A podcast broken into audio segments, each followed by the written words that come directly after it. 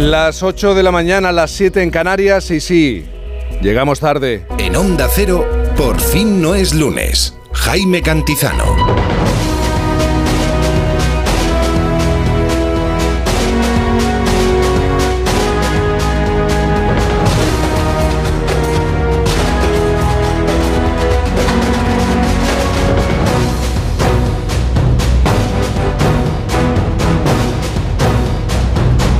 Buenos días, ¿cómo se encuentra? ¿Cómo te encuentras? Bienvenido, bienvenida a este 14 de enero de 2024.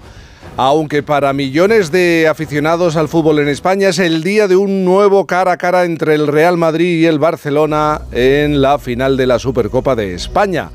Si hoy sale a la calle, si sales a la calle te vas a encontrar con ese frente atlántico que nos ha traído la borrasca Hipólito. Me gusta mucho el nombre.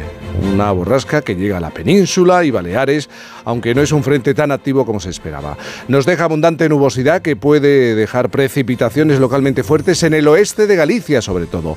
Viento con rachas muy fuertes en montañas del centro del país y el cambio más significativo es que suben notablemente las temperaturas mínimas, menos frío.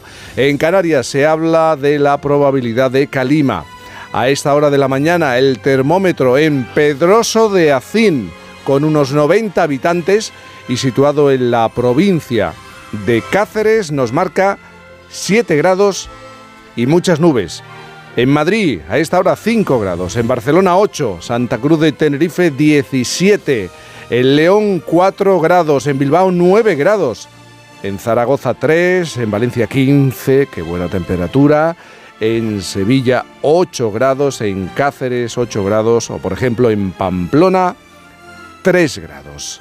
Y en el Festoral de Por fin no es lunes, hoy se celebra el Año Nuevo Ortodoxo. También nos encontramos con la curiosa fiesta de la Noche de los Capachos, una antigua tradición de Granada en la que los panaderos del lugar queman los capachos viejos usados para el transporte del pan cuando se, se, hacía en burros y en mulas. Y también la romería de la Virgen del Mar en Almería y citas deportivas como la carrera Ruta, que nombre, de Carlos III en Écija. Como siempre, hay mucho que celebrar.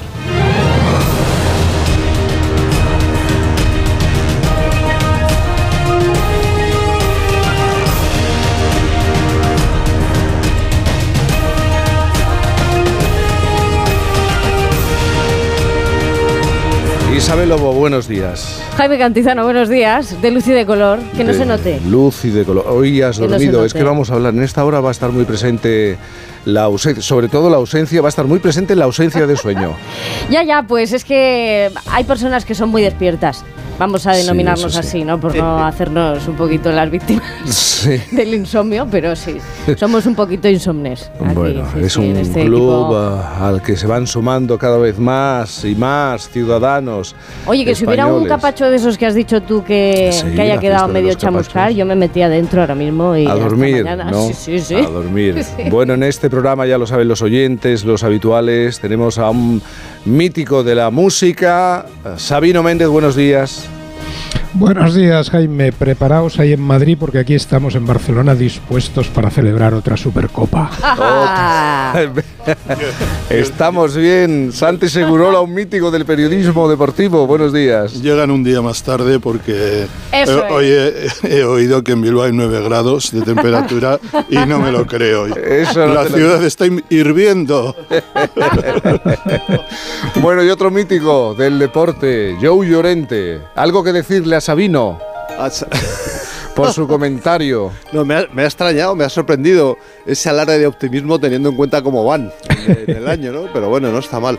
Ayer, Jaime, diste, cuando Pablo Pombo se cayó de la cama, ¿eh? Sí. que Le hice una faena. El programa, digo, joder, pero ¿qué hace? Bueno, pues ayer diste la temperatura de un pueblo cántabro que se llama Tresviso, Sí, sí, sí, señor. con 69 habitantes Es que esta censados. temporada pretendo hablar de los pequeños, Sí. los, los No, pequeñitos. hay, hay un queso fabuloso. Hay, exactamente, ahí va yo, Santi, ahí va yo, Gourmet. Tiene un queso picón premiado y tal, extraordinario, de estos que se maduran en cuevas y tal, espectacular, Pues, recomendado. Que, envíen uno. Y un saludo, al, un Sí, saludo al alcalde bueno, de ¿eh? Dicen que es Treviso. bueno comer ¿Cómo queso dice? antes de dormir. Que también lo conoces. No, pero bueno, esto Alsina va saludando al alcalde. Si tal un saludo al alcalde, cuando dice una noticia y saludo al alcalde de Málaga, saludo, pues vamos está. a saludar al alcalde Eh, de Treviso. Hay que ser educados, hay que ser educados, con- sobre todo con las autoridades. Yolanda Vila de Cans, buenos días. Hola, buenos días. ¿Con quién vas esta noche? Uy, esa pregunta. Hombre, es que Barça, sé- ¿con qué voy a ir esta noche? El, el apellido informa. Hombre, hombre. Es que no puedo. Es que me, me delata. No te puedes resistir, Claro, ¿verdad? puedo resistir. ¿Y, Bueno, tu tam- niña, ¿Y tu niña gran atleta con quién va? ¿También? Mi niña no, no es futbolera, pero va con el Madrid. bueno, ¡Ey! ¿Cómo mejora la raza? familias que se entretienen con esto de... de- Esas son las familias divertidas. Claro, así hay- nos lo pasamos hay fenomenal. Controversia. sí, Eso sí, es. son las familias Hay debate. animadas. Bueno, Yolanda, tres claves para entender la jornada, si te parece. Pues mira, vamos a empezar por una que nos lleva hasta Galicia, con esos pellets o esas bolitas de plástico diminutas que siguen recogiendo allí los voluntarios. Han recogido ya 80 sacos de pellets, más de 1.500 kilos además de otros plásticos, no solo de estos últimos que han llegado. Y la vicepresidenta segunda y consejera de Medio Ambiente de la Junta, Ángeles Vázquez, ha afirmado que se va a crear a partir de esta semana que entra mañana un comité de expertos, de expertos en ecotoxicidad, para evaluar todas estas bolitas de plástico, esa recogida que están haciendo, y ha confirmado que se están limpiando 54 playas de 35 ayuntamientos gallegos. Estamos pendientes porque, como siempre, los vientos y las mareas allí pueden cambiar las cosas y hacer que esas bolitas acaben llegando a las rías paisas. Esa es una de las primeras claves de las que vamos a estar pendientes y otra que es estar pendiente del Mar Rojo, como no puede ser de otra manera, después de que Estados Unidos haya seguido durante toda la tarde de ayer con esa ofensiva en Yemen para tratar de, de diezmar esas capacidades de los militares hutíes. Veremos si siguen con su ofensiva o no, o cesan en ella. Y por último, hoy vamos a hablar de una abdicación, porque nos vamos a ir hasta Dinamarca porque abdica la reina Margarita de Dinamarca. Tiene 83 años, abdica en favor de su hijo, de su príncipe heredero, de Federico, que lleva de, ella lleva en el reinado 52 años como jefa de Estado y bueno, ya anunció en el discurso de fin de año que abdicaba por un dolor en la espalda que, le produce además dolores y tener menos salud con esa edad que tiene ya y abdica hoy y a partir de hoy asume el trono su primogénito que tiene 55 años y que va a ser Federico X. Una reina con una, bueno, con una personalidad muy marcada y un carácter diseñadora de moda, una mujer que ha fumado siempre, en cualquier lugar. Además, en un país como, como Dinamarca, en cualquier lugar la podíamos ver eh, fumar, entre otras muchas, interesada, muy interesada por la cultura. Bueno, La sí, ceremonia empieza a partir de las 2 de la tarde. una ceremonia de muy sobria, Sí. muy sobria, a diferencia de lo que ocurre con la monarquía británica. Bueno, estas y otras noticias a las 2 de la tarde, noticias fin de semana en la sintonía de Onda Cero. ¿Y qué noticia te gustaría? ¿Con cuál sueñas? Pues mira, deseo de este domingo 14 de enero no tener que seguir contando que llegan inmigrantes a las costas españolas, sobre todo a Canarias. En las últimas horas han llegado 230, otra vez a Canarias. Todos eran hombres de origen subsahariano. Y no tener que contar estas noticias, sobre todo cuando hay ese debate, ¿no? De fondo, ese debate político de fondo de competencias con la migración, cuando realmente el drama humano es, es este, ¿no? Que siguen llegando pateras a las costas. Algo me dice que es una cuestión que va a aparecer en las próximas campañas electorales, en las citas electorales Sí. que tenemos en este 2024. ¿Y tu regalo musical? Pues mira, mi regalo musical es que Sabes que eh, en esta mesa hay grandes, grandes expertos Lo sé, musicales. lo sé. ¿eh? Pero yo creo que no voy a Saben defraudar. mucho, además, en música. no creo, mira, es Nunca que defraudas. ¿No? esta semana estaba yo de vacaciones y estaba haciendo repaso de mis discos, encontré este y dije, ¿cómo no he escuchado yo este disco desde hace mucho tiempo?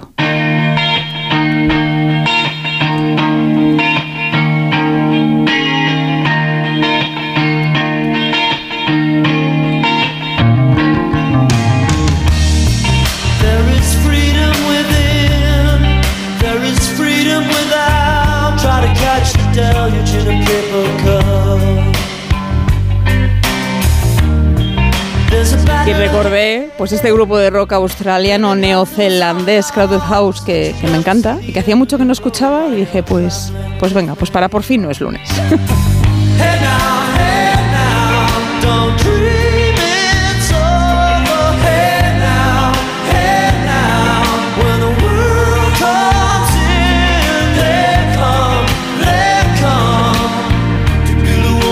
Sabino Méndez puede ser crítico con cariño, ¿eh? También lo puede ser. No, no, en absoluto. ¿eh? Por encima de expertos, lo que somos, sobre todo Yolanda, es aficionados. Sí, eso una- es así. Esta es una de las baladas, vamos, o sea, el del libro del siglo pasado, ¿no? O sea, aquellas baladas románticas al estilo también de las que hacía Chicago y otros grupos, ¿no? O sea, ¿cómo, cómo vamos a criticar eso? Ese bajo, ¿eh? Sabino, Año- años 80, Sí. puros y duros. Balada ochentera, Santi, a tope. Sí, sí. Cuando, Ese- ese cuando bajo. dices Santi y duros, eh, ¿duros por algo en especial? No, no. Hay una parte de la música de los 80 que, mm, que- que para mí se, se plastificó después de aquella energía punk de finales de los, de los 70. Y la nueva Luego ola. llegaron aquellas superproducciones tan pulidas, eh, sobre todo en Estados Unidos, que le quitaron un poco de brío a la música. Me gusta lo que has dicho, se plastificó. bueno, Yolanda Vila de Camps, eh, te escuchamos con mucha A las dos.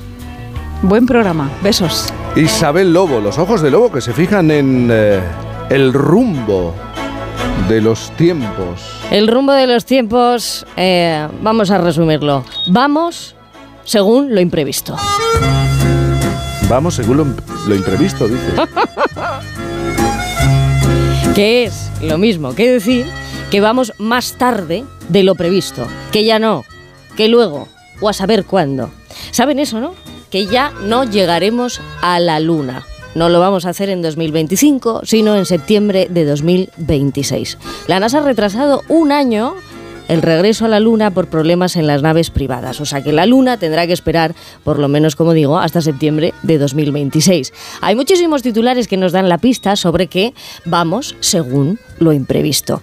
Esta de la NASA es importante porque nos da la consigna real de lo que tiene un imprevisto. Si en un lado se retrasa algo, en el otro que empieza, arranca la misión Paciencia. Pero en la exploración espacial esto tiene un nombre muy amable. Ellos lo dicen así, dar tiempo para solucionar desafíos. Suena fenomenal. Y esto es como la ciencia, para explicar lo de los pimientos de padrón. Que por qué unos pican y otros no. Que por qué unos llegaron a la luna y otros no. ¿Mm? La ciencia esta semana nos ha descubierto por qué los pimientos de padrón pican los que pican y por qué no pican los que no. Que por qué unos llegaron a la luna y otros no y los pimientos de padrón pican y otros no. Vuelvo al dicho porque esto es importante. El hecho de que pique un pimiento viene a parecerse mucho a la sensación que recorre el cuerpo cuando pasa algo que, bueno, según quien sea o lo que sea, pues no tenía que pasar, ¿no? Un imprevisto eh, viene a ser como un pimiento de padrón que pica, que arde, vaya. Un imprevisto pica como un pimiento, ¿vale el titular? Creo que sí, ¿no? Sí que nos vale. Curiosa comparación. Pues la pungencia es la sensación de ardor agudo provocada por la ingesta de productos hortícolas. Pungencia tiene ritmo de rumba. A mí me parece que la pungencia tiene hasta un nombre de señora, ¿no? La pungencia. La, la- La pungencia. venga. Señora Pungencia, ¿eh? con ritmo de rumba o el que quiere. Eh, lo que hace es aligerarte las ganas de coger el rumbo por los tiempos y darse uno a los refranes con parangón como estoy haciendo yo. ¿Que sabéis esto? Que a los pájaros no les pican los pimientos de padrón. A los pájaros no y al ser humano sí. Solo se guardan los pimientos que pican la picardía para algunas lenguas. Y que pique está en su ADN y en lo que de verdad pica, que es la capsaicina. ¿Eh? No me quiero liar yo mucho en tecnicismos, pero ¿estarán los imprevistos hechos de capsaicina? Seguro, sin duda. A más grande ¿eh? y más y con más años, ¿eh? el pimiento que pica, pica más. Trasládalo al ser humano. A más grande, Y con más y años. con más edad le siguen pillando las cosas que no avisan de improviso. Está bien lo de alunizar próximamente más adelante, pero de momento sacamos tiempo para alucinar constantemente con todo. Un detalle al que aluden muchos expertos estos días, ya que mañana va a ser el día más triste del año o eso es lo que nos hacen creer. Existe el sistema simpático. Oigan, un sistema nervioso que es capaz de mantener a raya los momentos de estrés súbito. El sistema nervioso simpático, ¿eh? responsable de ayudar al ser humano a lidiar con el estrés. Y apenas le hacemos ni caso. A mí me parece que esto hay que echarle un ojo. Se encarga de regular este sistema funciones como la actividad cardíaca, la respiración, la digestión. Es decir, que te da tiempo te da un tiempo extra para que tu cerebro controle mientras otras acciones en las que cuando tienes un imprevisto pues no te da por controlar, que es como pensar, hablar y caminar. Energía. Energía. Más tarde de lo previsto o según lo imprevisto es una forma simpática, sin duda, de la gramática para no se sabe exactamente qué. Sí, para autojustificarnos en algo o para dar por controlada una situación a posteriori, aunque no lo esté. Bueno, según las previsiones de quién manejemos nuestro día, así es como educamos nuestro sistema a responder. Así que ándense en vivos en esto, ¿eh? Y a lo que voy. El rumbo de los tiempos parece ser un rumbo algo entrabado, que se resume en que aquí sobrevive el que más imprevistos ajenos sea capaz de sortear. You shake my nerves and you rattle my brain. Too much love drives a man insane. You broke my will, but what a thrill. Goodness gracious, great balls of fire. Antes de que Segurola nos hable, por ejemplo, de Be- Beckenbauer, eh, os tengo que hacer una pregunta porque va a ser nuestro primer café de la mañana. ¿Cómo has dormido hoy? Ay, pues es que no, directamente. No has dormido. Hoy no. Como ayer tampoco. Hoy no ha tocado. Ayer un poquitín más. No, Sabino Méndez, ¿cómo has dormido hoy? Bueno, yo he dormido, a ver, yo de joven era un insomnio absoluto, pero ahora con la edad soy aquellos de que duerme con la babilla cayéndole por la tonsura de los labios. o, sea, sea, que he dormido estupendamente. Vas O en la dirección contraria de los veteranos, ¿no? De las personas que tienen ciertos años y que van perdiendo horas de Duermo, sueño. duermo poco, Jaime, duermo Duermes- menos, a trocitos, con siestas, pero duermo profundamente de una manera enormemente relajada. De una manera que de joven era imposible. Y yo Así que no sé. Llorente, en tu caso, Yo le duermo regular porque eh, tengo el gusanillo del programa, de estar aquí cuanto antes. mira, a mí no me echas la culpa, ¿eh? de no llegar al programa no me- no, si, ve- si vengo encantado, además. Así sí, que- no le eches la culpa y, eh, por fin. Existe, existe el, el simpático, el sistema simpático, Sí. y existe el parasimpático, Sí. que debe ser todavía mucho más allá. Y, Ah, que- la pera, ya. y por eso han puesto el Great Ball of Fire. Sí, bueno, a Santi Segurola no le voy a preguntar porque me lo ha confesado hace un, un momento. Es terrible tu relación con el sueño. Sí, sí, hoy me preguntas por hoy de pena, pero como siempre. por ¿Hemos parte, empatado o qué? No Hemos es ninguna empatado. novedad. Y además es cierto, siempre que entra a este programa, eh, después de las emociones del deporte Del de deporte. los sábados, te cuesta, cuesta mucho, por lo menos a mí. Bueno, en realidad me cuesta todos los días. Eh, termino, suelo dormirme a partir de las 3, 4 de la mañana. Bueno, enseguida vamos a hablar con el doctor Javier Álvarez, un hombre médico especialista en neurofisiología clínica y medicina del sue- sueño, miembro de la Sociedad Española del Sueño y autor del libro La ciencia del buen dormir, dormir, perdón, algo que necesitamos parece ser todos en este equipo. Pero en los últimos meses Han muerto tres grandes mitos del fútbol. Pele, Bobby Charlton y Beckenbauer coincidieron por vez primera en el Mundial de 1960 que se disputó en Inglaterra. Pele era la mayor estrella del mundo. Charlton, el mejor jugador inglés. Y Beckenbauer, un centrocampista casi desconocido de solo 20 años. Salió de aquel Mundial convertido en una estrella y en la máxima representación estética del fútbol. Nos parecía un dios eh, griego, un inmortal. Ahora vemos cómo mueren los ídolos de nuestra infancia, Segurola, y con ellos cada vez más tomamos eh, conciencia de nuestra, claro, propia mortalidad. Exactamente. Eh, mira, uno de los aspectos eh, más interesantes de la relación entre el aficionado al deporte y el ídolo, el deportista, es la idealización que hacemos del, deportismo, del deportista, porque le observamos como un héroe joven e invulnerable. Eso es así, le atribuimos una condición cercana a la inmortalidad, de manera, de manera que cuando mueren jóvenes nos produce una sensación aberrante, contraria no solo a la naturaleza de la juventud, sino a la mística que les atribuimos y que debería preservarles de cualquier infortunio. Cuando somos más jóvenes o coetáneos eh, de nuestros eh, ídolos, los imaginamos eternos, porque de ese modo nos vemos nosotros, saludables, llenos de ilusiones y proyectos. Deseamos una plenitud como la de los grandes futbolistas de nuestra infancia y adolescencia. Ellos llegan antes y nos deslumbran con sus habilidades y facultades. Son más que jugadores. Nos permiten soñar, nos ayudan a vencer las angustias cotidianas. Es cierto que hay algo eterno en nuestros ídolos, pero solo en la memoria, que les recuerda en su apogeo, a pleno pulmón vital. Guardamos en nuestro recuerdo a Pelé, a Maradona y Cruyff, en mi caso Arieta, Uriarte y Rojo, la delantera del Atleti de mi infancia. Todos han fallecido y con ellos tomamos cuenta de nuestro irremediable destino. Ha muerto Beckenbauer. Es probable que los más jóvenes, los más apasionados al fútbol, hayan oído hablar de él, pero los días de sus proezas en los estadios pasaron hace mucho, hace más de 40 años. Dentro de poco, una nueva generación escuchará maravillas de Messi, que sonará leyenda de un reciente pasado y luego de un pasado cada vez más lejano. Para el niño de 5, 6 o 7 años, la medida del tiempo se le empiezan a dictar. Bellingham o Haaland son sus referentes, con ellos crecen.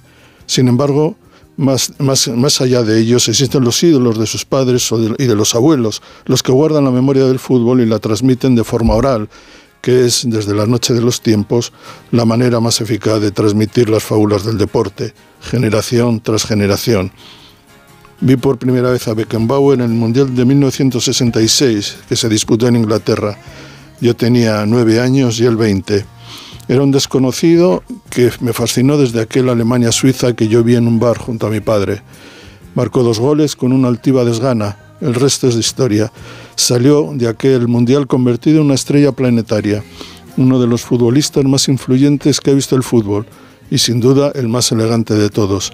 Desde entonces, la elegancia de cualquier jugador se mide en comparación con la de Beckenbauer.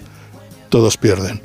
Ahora le hemos perdido a él y su pérdida reclama nuestra atención, porque cuando muere un viejo ídolo del fútbol o de la música, descubrimos con mucha inquietud que nuestro destino es inevitable y cada vez más cercano.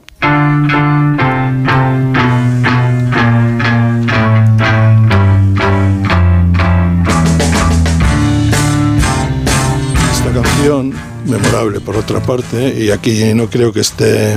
Que, no, que, que no- que me, que me pueda rebatir eh, Sabino.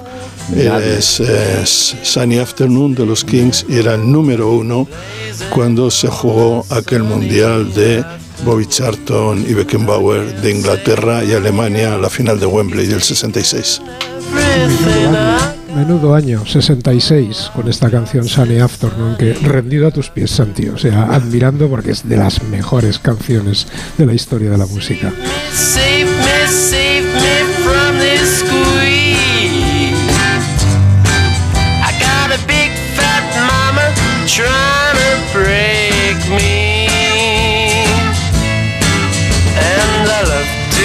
Live so pleasantly. Live this life of luxury. Blazing 8.22, las 7.22 en Canarias.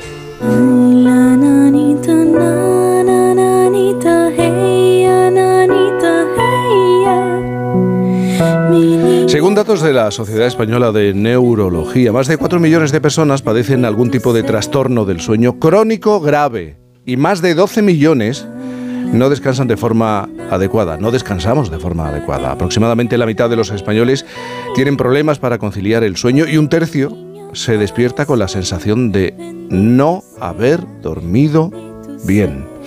Dependemos de un buen reposo para vivir mejor y más años, para evitar enfermedades, para ser más simpáticos. En esto estoy de acuerdo. Cuando no duermo bien, ¿qué carácter? ¿Cómo se.? No, no te rías, Isabel. ¿Qué carácter se me pone? Sobre todo a las 5 de la tarde. Sistema simpático. 5, 4, 5 de la tarde. Y hasta para ser más atractivos. Y aunque sabemos lo importante que es dormir bien y tomarse una pausa de vez en cuando, muchas veces le persigue una mala fama. Como los que dicen que para ser más productivos tenemos que levantarnos todos los días a las 6 de la mañana. O nos convertimos en sospechosos si queremos dormir una siesta o echarnos un ratito a las 12 de la mañana, parar durante el día. Esto es lo que defiende el doctor Javier Álvarez. Lo hace con datos y con la experiencia de haber tratado en su consulta a más de 17.000 pacientes, entre otras cosas, por trastornos del sueño. Y es que algo sabe el doctor sobre el descanso, porque él es médico y cirujano especialista en neurofisiología clínica, miembro de la Sociedad Española del Sueño y ha escrito un libro que se titula La ciencia del buen dormir. Doctor, buenos días. Buenos días, Jaime. Buenos días. ¿Por qué tantos millones de ciudadanos, de españoles, no encontramos esa ciencia, esa fórmula para poder dormir bien? ¿Qué nos está pasando? ¿Qué nos lleva pasando ya desde hace algunas décadas? Bueno, fíjate, lo primero agra- agradeceros porque ha pasado una cosa curiosa esta mañana mientras os estaba escuchando aquí eh, atentamente. Digo, fíjate que nunca eh, eh, me había pasado conseguir uno de mis sueños, que era tener una sala de espera.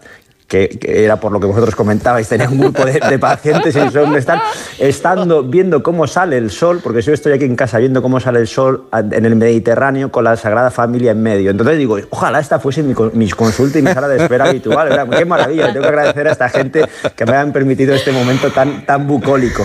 Y lo mismo que os pasa a vosotros un poco, ¿no? Eh, eh, saliendo de, de- de- de la broma, si me la, me la permitís, pues pasa, pasa en nuestra sociedad así, la, la población duerme mal, duerme mal. eh, la mayoría de la población duerme poco, menos horas de las que necesita, y luego las patologías del sueño son muy prevalentes, son muy frecuentes. El, la- insomnio, el ronquido, la apnea del sueño, el síndrome de piernas inquietas, los trastornos del ritmo circadiano, eh, adolescentes privadísimos de sueño, son muy, muy frecuentes y muy poco diagnosticados. Pero por suerte tenemos herramientas y conocimientos más que de sobra para poder diagnosticarlos, tratarlos bien y que el paciente, la persona, cambie su calidad de vida, porque el- el- los trastornos del sueño afectan muchísimo a nuestra salud en muchísimos aspectos que la mayoría de los oyentes ya conocen, pero además afectan, como bien decíais, a nuestra calidad de vida, si estoy más irritable, si estoy menos, si estoy más simpático, si estoy más creativo, si tengo mejor capacidad de concentración, de atención, de memoria.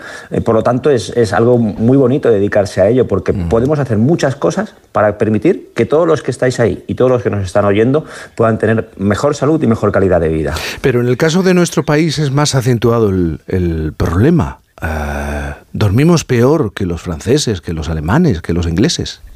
Bueno, la- las tasas de insomnio, pues, según algún estudio, pueden ser un poquito más altas, pero en el mundo occidental tampoco hay tantas diferencias en este sentido. Eh, no- Nos perjudica bastante en nuestro país, en, España, los horarios que tenemos. Los horarios tan tardíos eh, de, trabajar hasta tan tarde, con, tanto presencialismo, eh, de, cenar muy tarde, eh, em, de actividades extraescolares de nuestros jóvenes tardísimas, hacen que al final estemos más privados de sueño. Porque en las más patologías, bueno, pues sí, en las sociedades que hay un poquito más de, de- de sobrepeso y obesidad, predomina más la apnea del sueño. Va- Vamos siguiendo a los americanos, en esto nos, no- nos ganan, pero bueno, si como sigamos ganando peso también iremos por ahí. En el tema del insomnio, hombre, está muy relacionado con, con- con el nivel de estrés, ¿no? Entonces, este sistema nervioso simpático que antes comentabais, que, que hace mucha gracia el simpático por su nombre, pero no os fiéis del simpático. El simpático no es nada simpático, ¿eh? Ojo, ojo, aquí os tengo que decir una cosa que Sí, hay una sí, pequeña doctor. confusión. El que es muy simpático es el parasimpático, aquí haciendo un juego de palabras. El que nos calma, nos, nos permite entrar en estados de reparación, de reconstrucción, es el sistema nervioso parasimpático. El simpático, aunque nos engaña con su nombre, ¿eh? es, es un arma de doble filo. El que nos hace ir acelerados, producir adrenalina, no adrenalina, y el que nos hace que, que- que nuestros niveles de estrés aumenten.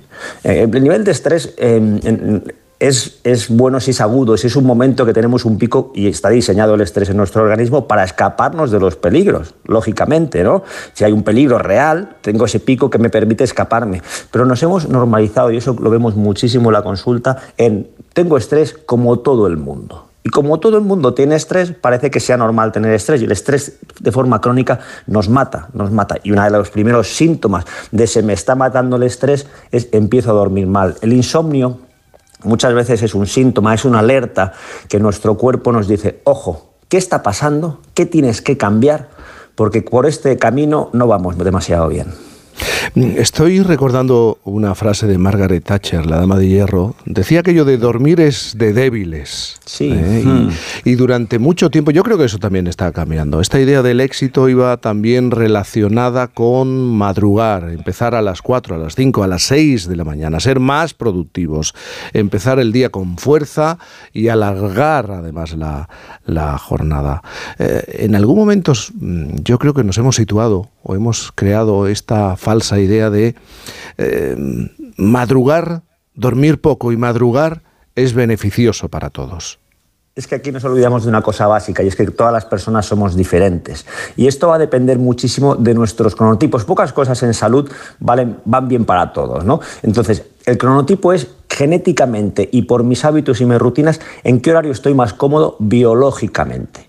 Personas que, como, que sí que les irá bien lo que tú estás comentando, Jaime, que somos personas matutinas, que a las 10 de la noche podemos estar durmiendo facilísimamente y a las 6 de la mañana estamos activos, con energía, y, y- y tenemos la suerte que de las personas matutinas que nos permiten esto que yo os decía antes, ver salir el sol. Y si tú ves salir el sol, si tú tienes esa primera energía del sol, esos, ra- esos rayos rojos e infrarrojos por la mañana, estás tonificando tu serotonina. Y eso va muy bien para tu estado de ánimo y ya empiezas a producir muchas catecolaminas, dopamina y demás que te van a ayudar. Si eres matutino, si tienes, eres una persona, por el contrario, vespertina, que te dormirías a las 2 de la mañana y te levantarías a las 10 y ese es tu horario biológico, eso de levantarte por la mañana te va a ayudar ni a hablar, te va a matar, porque es como si una persona que se despierta a las 8 la despertamos a las 4 de la mañana. O sea, primero hay que saber qué, cuál es la tendencia, dónde está cómoda nuestra biología y después, lógicamente, con hábitos y rutinas podemos intentar adaptar nuestras necesidades biológicas a nuestras eh, necesidades familiares, sociales y laborales, porque tú puedes ser vespertino y te acostarías a las 2 de la mañana y te levantarías a las 10, pero amigo, ¿y si entras a las 8 a trabajar? ¿Qué pasa? Ahí, ahí te están faltando muchas horas de sueño. Lo bonito de la cronobiología es que nosotros podemos adaptar y hacer que esa persona que es más nocturna, si por necesidades, por ejemplo, laborales, necesita acostarse más temprano y, levantarse más temprano, lo podemos hacer con lo que se llaman los cronoreguladores. Nuestro cuerpo está lleno de relojes que funcionan para adaptarse a ese ritmo de nuestro planeta de luz, oscuridad, luz, oscuridad y luz, oscuridad. Pero esos, esos relojes que tenemos en todas nuestras células no funcionan solos. Necesitan relojeros, darles cuerda cada día. ¿Y qué nos permite poner nuestro reloj biológico en sincronía con nuestro reloj ambiental de cuando sale y se pone el sol o con nuestro reloj familiar, social y laboral? Pues la actividad física, el reposo, la luz natural, la oscuridad, las comidas regulares, los contactos sociales. Si utilizamos bien todos esos cronorreguladores que nos daría para estar hablando cuatro horas, vamos a poder vivir en sincronía y nuestra, eh, nuestra salud y nuestro estado de ánimo va a ser muchísimo mejor. Doctor, en el libro La ciencia del buen dormir eh, defiendes que eh, en las horas de luz es posible parar, o incluso se puede parar. Y no solamente hablo de, del parón que significa la siesta, sino micro descansos o, o descansos de, de minutos, incluso sueño, poder conciliar el sueño durante algunos minutos a lo largo de la jornada. Sí, sí. eh, eh, normalmente cuando, cuando una como os decía antes, una de las causas por las que dormimos mal es el exceso de velocidad. Estamos vivos en una sociedad del multitasking, ¿no? De hacer, hacer, hacer varias cosas a la vez, de estar haciendo algo y estar pensando en la siguiente cosa que voy a hacer. Eso activa, como decíamos, nuestro sistema nervioso simpático, la adrenalina, no adrenalina, y activa muchísimo el cortisol. Y va totalmente en contra de poder descansar. Para, igual que nuestra noche fabrica nuestro día, y, si dormimos bien, ya sabemos lo bien que nos encontramos.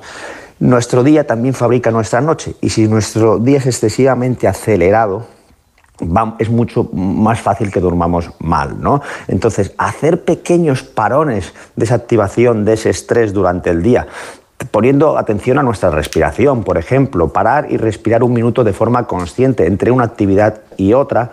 Eh, si ya, por ejemplo, tenemos paradas más largas, como puede ser la meditación, pues evidentemente eh, nos va a ayudar mucho a llegar en mejores condiciones a, a- a la noche. Lo que pasa, Jaime, no sé si a vosotros os pasa a los que estáis aquí, eh, eh, pero cuando le dices a un paciente que tiene que parar y tener momentos de no hacer, dice, "¿Pero ¿de qué me estás hablando? Si a mí me falta tiempo. Que pierda el tiempo no haciendo. Nos, nos nos cuesta entender que esto es, es realmente muy beneficioso para nosotros, pero entendemos que mm, si no estoy haciendo nada estoy perdiendo el tiempo y eso, eso tenemos que conseguir cambiarlo a nivel conceptual en nuestra sociedad, porque no hacer eh, en ciertos momentos del día y parar es muy beneficioso. Si necesitamos un café o varios, como en mi caso, al día, es- eso significa claramente que tengo un problema de sueño. Fíjate, pues lo, lo enlazamos con, la- con- con lo anterior, ¿no? Cuando tú, por ejemplo, estás, eh, bueno, que tienes que esperar 10 minutos o 15 minutos porque tienes una cita, o, digo, espérate aquí un momento y tómate un café, ¿verdad? Que es como lo muy típico. Sí. ¿no? Toma- espérate. ¿Y por qué no empezamos a decir, espérate aquí 10 minutos y no hagas nada y respira? Y descansa un poquito. ¿eh? Sonaría raro al principio, pero eso nos acostumbramos. Espérate aquí 10 minutos y respira, y ahora, ahora nos vemos. Seguramente la entrevista esta- sería mucho más cordial entre esas dos personas que no con ese café. ¿Qué pasa con el café? El café es la, la segunda sustancia más comercializada en nuestro planeta, la cafeína. Y, y- y tiene sus beneficios, lógicamente, también para nuestra salud, pero abusamos de ella. Eh, una persona que tiene insomnio no debería tomar cafés, como mucho un café a la mañana. Pero si, si yo lo que estoy haciendo es tomarme varios cafés durante el día para aguantar el día, porque no he tenido el, descanso fisiológico que es el sueño, lo que estoy es engañando a mi cuerpo. La cafeína en nuestro organismo lo que hace es unirse a unos receptores cerebrales que se llaman de adenosina. La adenosina son los productos de desecho de nuestro organismo, de nuestro metabolismo. El café se une ahí y no nos deja percibir nuestro cansancio. Y al no dejarnos percibir nuestro cansa- cansancio estamos desconectándonos de nuestro cuerpo. Y cuando comemos- eh, bebemos café de forma crónica, cuatro, tres, cuatro, cinco, seis cafés al día o más. Yo me he encontrado en la consulta pacientes que tomaban 14 y 15 cafés al día y no entendían que eso les podía perjudicar. Venían por un problema de insomnio, ¿no?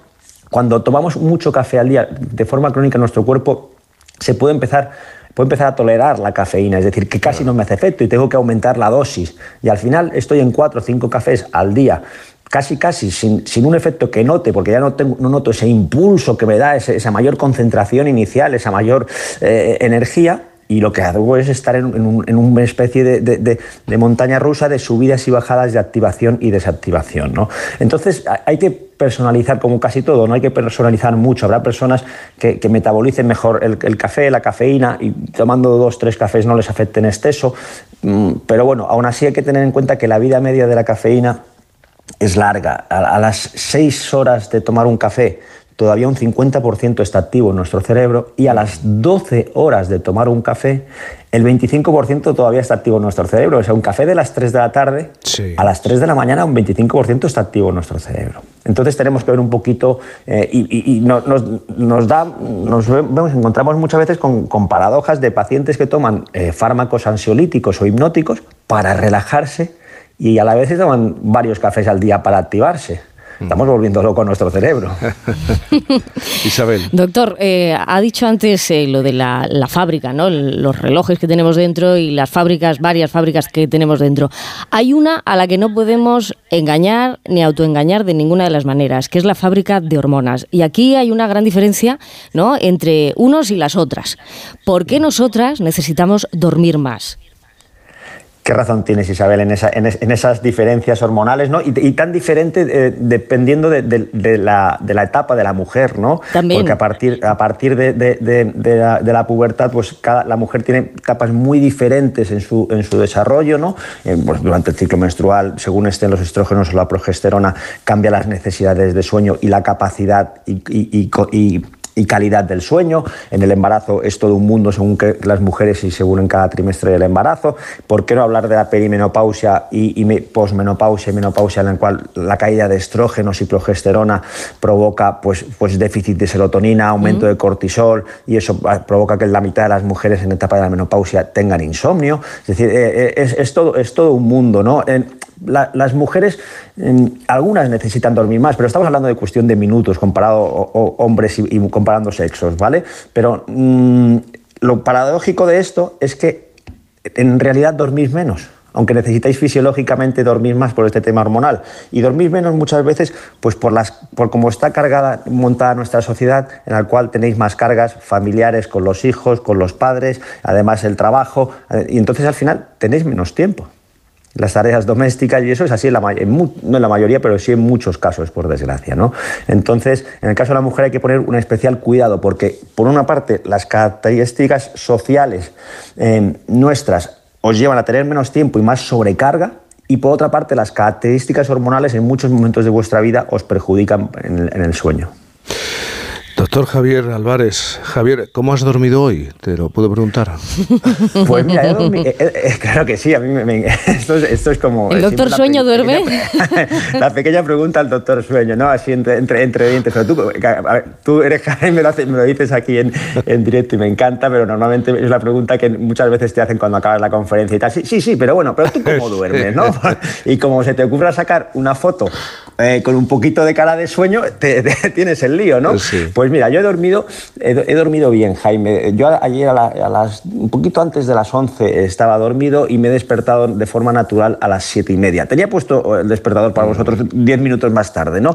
Si te despiertas de forma natural, eh, mm, es muy buena señal. Quiere decir que has dejado a tu cuerpo dormir todas las horas que necesitas. Si, si en el contrario te despiertas con una alarma de que venga, pum, y ya tienes que empezar a correr, mm, ya te han faltado horas de sueño porque tu cuerpo no se había despertado todavía, ¿no? Pero esto, para, para poder conseguir lo que a veces suena utópico, tenemos que organizar nuestro día de tal manera que el sueño sea una prioridad. Que conseguir las horas de sueño que necesitamos sea una prioridad. Lo que a veces pasa a veces es que nos gusta hacer tantas cosas o tenemos montado nuestra vida de tal forma que no nos queda tiempo que se las quitamos al sueño por estas frases eh, nefastas como las que comentabas ¿no? de Margaret Thatcher de dormir es de débiles o Thomas Edison que decía que dormir era un, era un vestigio de nuestro pasado cavernícola, eh, ni muchísimo menos. Yo os recomiendo eh, que, que esa fantástica sala de espera que, me- que me habéis tenido el placer de montarme esta mañana con, con el sol naciente, eh, bueno, empecemos a, a- a concienciar sobre la importancia del sueño, que no haya muchas más noches en blanco, eh, ni entre vosotros ni entre vuestros oyentes,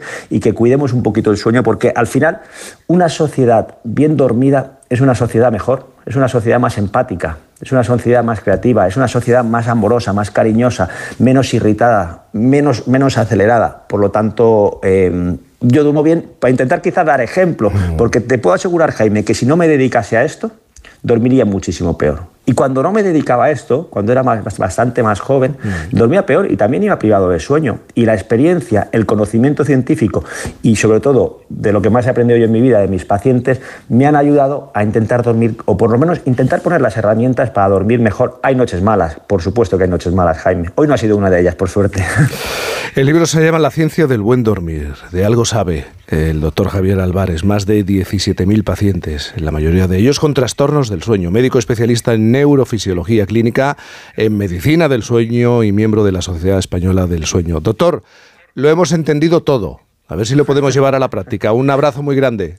Ojalá sí. Un abrazo muy grande y mucha suerte. Gracias. Onda Cero.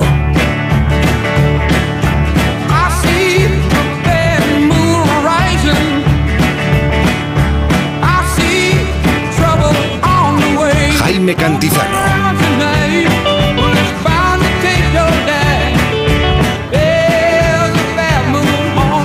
Por fin no es lunes. Cuando tiramos los alimentos estamos tirando todos los recursos y todo el trabajo que hay detrás. Muchos productos tienen más de siete vidas. Tenemos que seguir haciendo lo que hacían nuestros mayores, no desaprovechar nada. El producto más caro es el que no se consume. En el país más rico del mundo no se tira nada. No se tira nada. Nada. Alimentos de España, el país más rico del mundo. Oye, Alberto, ¿tú tienes alarma? Sí, la de Securitas Direct. ¿Y qué tal? Es que estamos pensando en ponernos una. En mi bloque la está poniendo todo el mundo. Y me preocupa que si vuelven a robar, entren en mi casa. Ni te lo pienses, por lo que cuesta, merece la pena vivir tranquilo. Protege tu hogar frente a robos y ocupaciones con la alarma de Securitas Direct. Llama ahora al 900-272-272.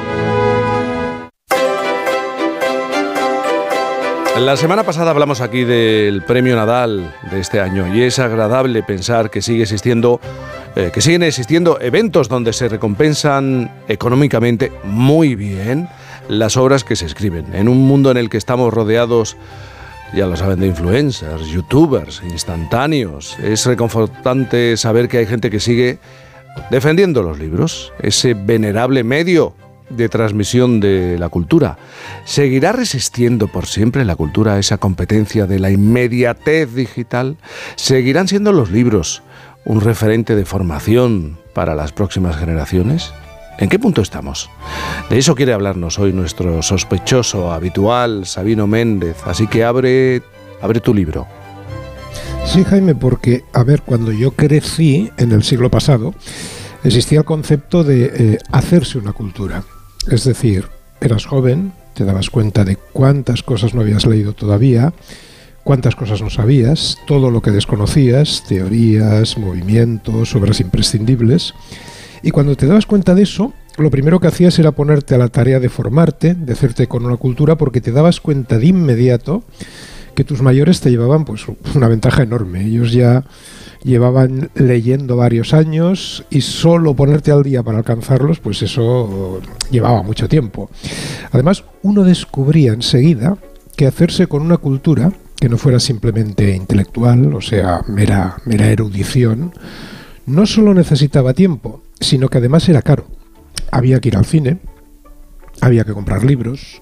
No te digo ya si querías mm, conocer otros ámbitos, para conocer el Borgoña, el Burdeos o el Champagne de Reims y formar el paladar, había que viajar, beber, comer, leer. Pero todos esos esfuerzos, eh, Jaime, entendíamos que valían la pena. Yo creo que porque formarte intelectualmente en aquellos tiempos, es decir, hacerte con una cultura, se había demostrado como la mejor manera de, alcanzar un nuevo estatus, de ascender socialmente, de mejorar las condiciones en que uno vivía. Por eso, yo creo que todos los padres del final del franquismo estaban obsesionados con que sus hijos tuvieran estudios universitarios, aquellos estudios universitarios que ellos en muchos casos no habían podido tener. Ahora bien, hoy en día ese modelo ha cambiado mucho.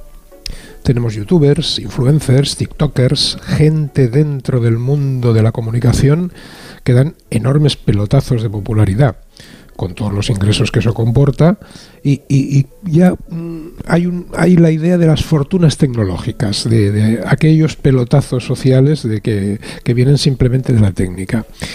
El prestigio que proporcionaba la cultura eh, probablemente se ha visto sustituido por la fama, por esa fama que otorgan las redes. Por eso, por eso yo creo que todo el mundo se hace selfies, eh, se exhibe, eh, se publicita en las redes. La notoriedad es percibida como la manera de ascender socialmente ahora y de alcanzar la estima de nuestros semejantes. Creo que comparando con, con los viejos modos de la cultura, lo que pasa ahora es que se confunde lo que es estima con lo que es atención. Esa notoriedad eh, como forma de ascenso social, en el fondo ya, ya había tenido precedentes, yo los vi de cerca. Estaban las estrellas de Hollywood, eh, las estrellas de rock, pero es cierto que en ambos casos se hacía algo. Mm, En un caso la música, en otro la actuación, pero lo que se mostraba eran unas dotes fuera de lo común. Ahora, en cambio, la notoriedad se consigue en el ámbito de, de- la propia comunicación, de una manera interna, de la propia emisión de contenidos. Sean estos contenidos, pues la propia vida a veces, cotillos de la propia vida, intimidades o, o la gracia que se tiene a veces para contar o opinar sobre algo. ¿Qué, qué- pasa entonces, Jaime, con la vieja cultura? Con aquello de hacerse con una cultura. ¿Ha quedado obsoleto? Es lo que me pregunto. Hombre, la verdad es que creo que no. Dándole vueltas, creo que ha quedado desplazado, pero no en obsoleto en ningún sentido. Mucha gente sigue confiando en la cultura, no tanto como medida de extensión social, sino más bien pues como una manera de ensanchar, hacer más amplias nuestras vidas, vivirlas mejor y más a fondo. O sea, la cultura sigue teniendo un buen prestigio en la clase media e incluso, diría yo, política y sociológicamente se considera que una sociedad más culta es una sociedad más civilizada. Hay que pensar que en la antigua Grecia, en, la época esplendorosa de, de- de Atenas, la, de Solón, la de Pericles, la que inventa la democracia, allí la tasa de analfabetismo era muy baja. En el resto del mundo no en aquel momento, pero allí sí. En ese núcleo especial, hasta entre las clases bajas había una alfabetización muy extendida. ¿Qué pasa ahora? Bueno, hay mucha más gente alfabetizada también en todo el globo, pero no pueden pasar de ahí. Cultivarse, hacerse una cultura, requiere tiempo. Requiere tiempo y espacios de reflexión para uno mismo. Trascender la, mera alfabetización inicial que se nos otorga requiere trabajo, estudio y tiempo para leer e informarse. Y hay que reconocer que con el panorama actual de, mm, de, la sociedad mundial, de precariedad, competitividad en el trabajo, pues la gente realmente no puede hacerlo. Hay personas que, dada la precariedad del trabajo que sufren, tienen dos empleos o más, por si acaso trabajan en varios sitios. Así se da una contradicción fortísima de nuestra sociedad. Aspiramos a que la gente sea cada día más culta, porque creemos que así todo irá mejor, que la gente votará mejor, que las sociedades serán más pacíficas, pero por otra parte no les dejamos el tiempo con las urgencias del mundo moderno para cultivarse. Es cierto que además el propio mundo de la cultura no ayuda, porque tiene sus propias dudas, sus cambios de criterio sobre lo que es ella misma y sus fines. Fíjate, hasta hace unos años se consideraba canónica la definición de cultura como el conjunto de informaciones que nos permitía aumentar nuestro sentido crítico, que es una buena definición. Ese conjunto de, informaciones orientaba nuestras acciones, nuestra conducta, para ayudarnos a tomar las mejores decisiones. Pero los últimos años, las últimas tendencias impugnan esa definición y les daba por afirmar que cultura es toda la información que nos llega a los humanos por vía no genética. Y la información que transmiten nuestros genes es lo único que queda fuera de la cultura. A ver, es una cosa bastante discutible porque tiene muchos agujeros esa definición. ¿Dónde colocamos entonces cosas como el canibalismo, el instinto en cultura? Aparte de que, ni que decir tiene que un tipo como Hitler estaría muy contento de poder decir o excusarse con que eliminar a un semejante es una forma de mejorar tu juicio crítico solo porque la idea nos ha llegado por vía genética.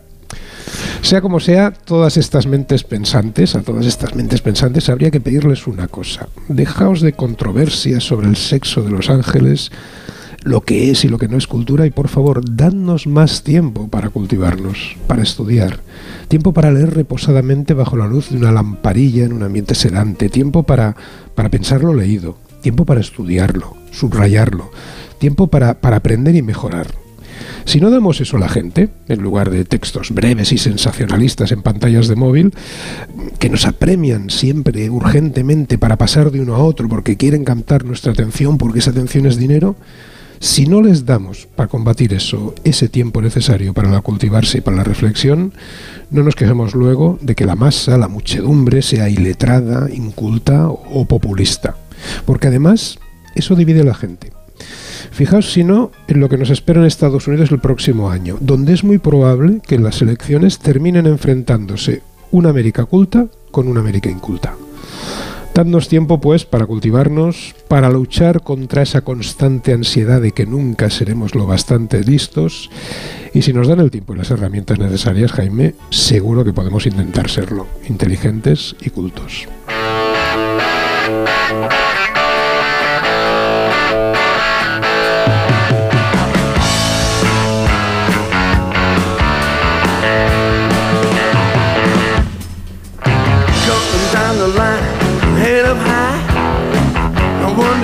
So hard to feel fine. Got all I need, plastic tea, a bucket full of speed, and I'm cool in the heat. Groovy little Te doy tiempo para que me expliques y me hables de esta canción. Hombre, esta canción es una canción de otro tío casi tan maravilloso como, como el Ray Davis que ponía antes Santi Segurola, que es Carmen Brut, el pianista loco de Holanda. Y esta canción creo que pega perfectamente con todo lo que hemos estado eh, explicando porque era uno de sus hits. Never be clever, nunca seré listo.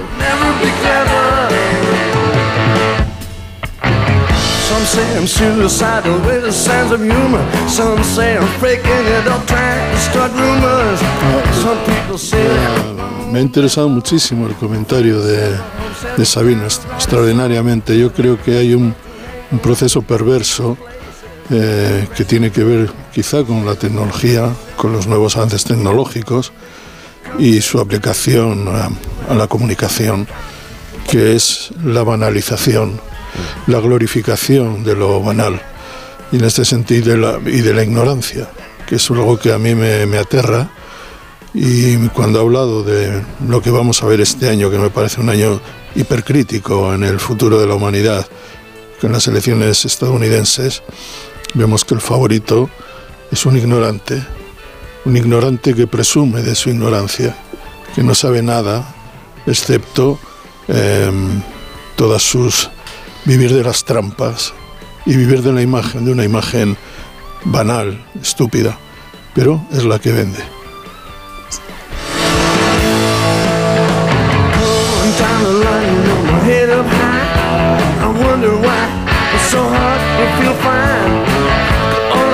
Es que Sabino, Segurola, Joe, esto del tiempo es la excusa, el escudo y es al mismo tiempo algo que eh, reclamamos de manera permanente. ¿eh? Nos sirve de escudo. No tengo tiempo, me falta tiempo.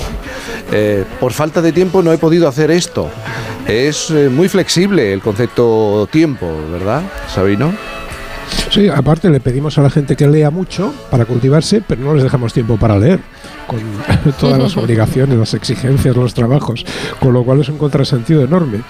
Y sobre todo, lo que es peor, descarga como la, la culpa hacia aquel que no lee, cuando realmente no se lo estás permitiendo. O sea, la carga de la culpa encima se la pones precisamente al más débil de la cadena. Afortunadamente siempre tendremos a Ray Davis, a Herman Brood y yo estoy seguro que Santi y yo y yo lucharemos constantemente para publicitar estos nombres, darlos a conocer y combatir toda esa ola de estupidez y lo que es peor, lo que decía Santi que tiene mucha razón, orgullo de la propia ignorancia, que eso es tremendo. O sea, la manera de explicar el mundo para no complicar la complejidad del mundo es enorme. Y precisamente para enfrentar esa complejidad aparecen líderes que deciden, bueno, vamos a estar orgullosos de ignorar esa complejidad. Yo creo que, el, como muy bien ha explicado Sabino, la cultura requiere un esfuerzo y en estos tiempos el esfuerzo eh, se tiene que conseguir a, a través de una organización del tiempo. O sea, los, las personas que hemos compartido muchas actividades a la vez, o sea, que hemos hecho una carrera, por ejemplo, deportista y hemos, hemos conseguido también seguir estudiando en la universidad, sabemos muy bien lo que es. Y cuando la gente te pregunta, pues la cuestión es organización. Y da, da la impresión de que vivimos una época en que la cultura clásica está dando paso a un folclore moderno, que además es universal, o sea, un grupo de creencias o de cultura compartida básica, popular, que se está extendiendo por todo el globo y que está ocultando, opacando un poco la, la cultura con mayúsculas. Hay una cosa del tiempo, además lo le hice muy poquito, ¿eh? ¿Sabéis cuál es la oposición a la que prácticamente nadie se presenta? Porque es que se necesita mucho tiempo. O sea, el sueldo es considerable, ¿eh? pero se necesita muchísimo tiempo para, para, para probarla y para sacarla adelante. Economista del Estado.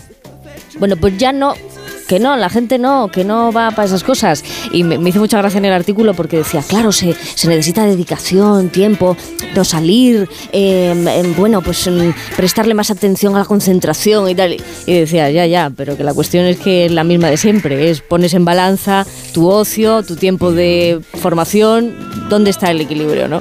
8, mira, el tiempo, 8.56, las 7.56 en, en Canarias. Ayer me decías, Isabel, que tienes la habilidad de encontrar todo en casa pese a la opinión de los que habitan en el lugar. Correcto. Eh, esa correcto. es una habilidad. Es que vamos a preguntarle a los oyentes por qué habilidad especial destacas. O a tu alrededor, ¿hay alguien eh, que hace las cosas de una manera rápida, sencilla y que puedes considerar que es una habilidad única en el mundo? Mira, por ejemplo, Gema Esteban, nuestra realizadora, tiene la habilidad de, de cuadrar las señales horarias. Uy, esa es, esa es la música fundamental. con las señales En horarias. la radio, Y sí, eso es una habilidad única. No todo el mundo tiene esa habilidad, ¿eh? No todo el mundo. No, no, no, no.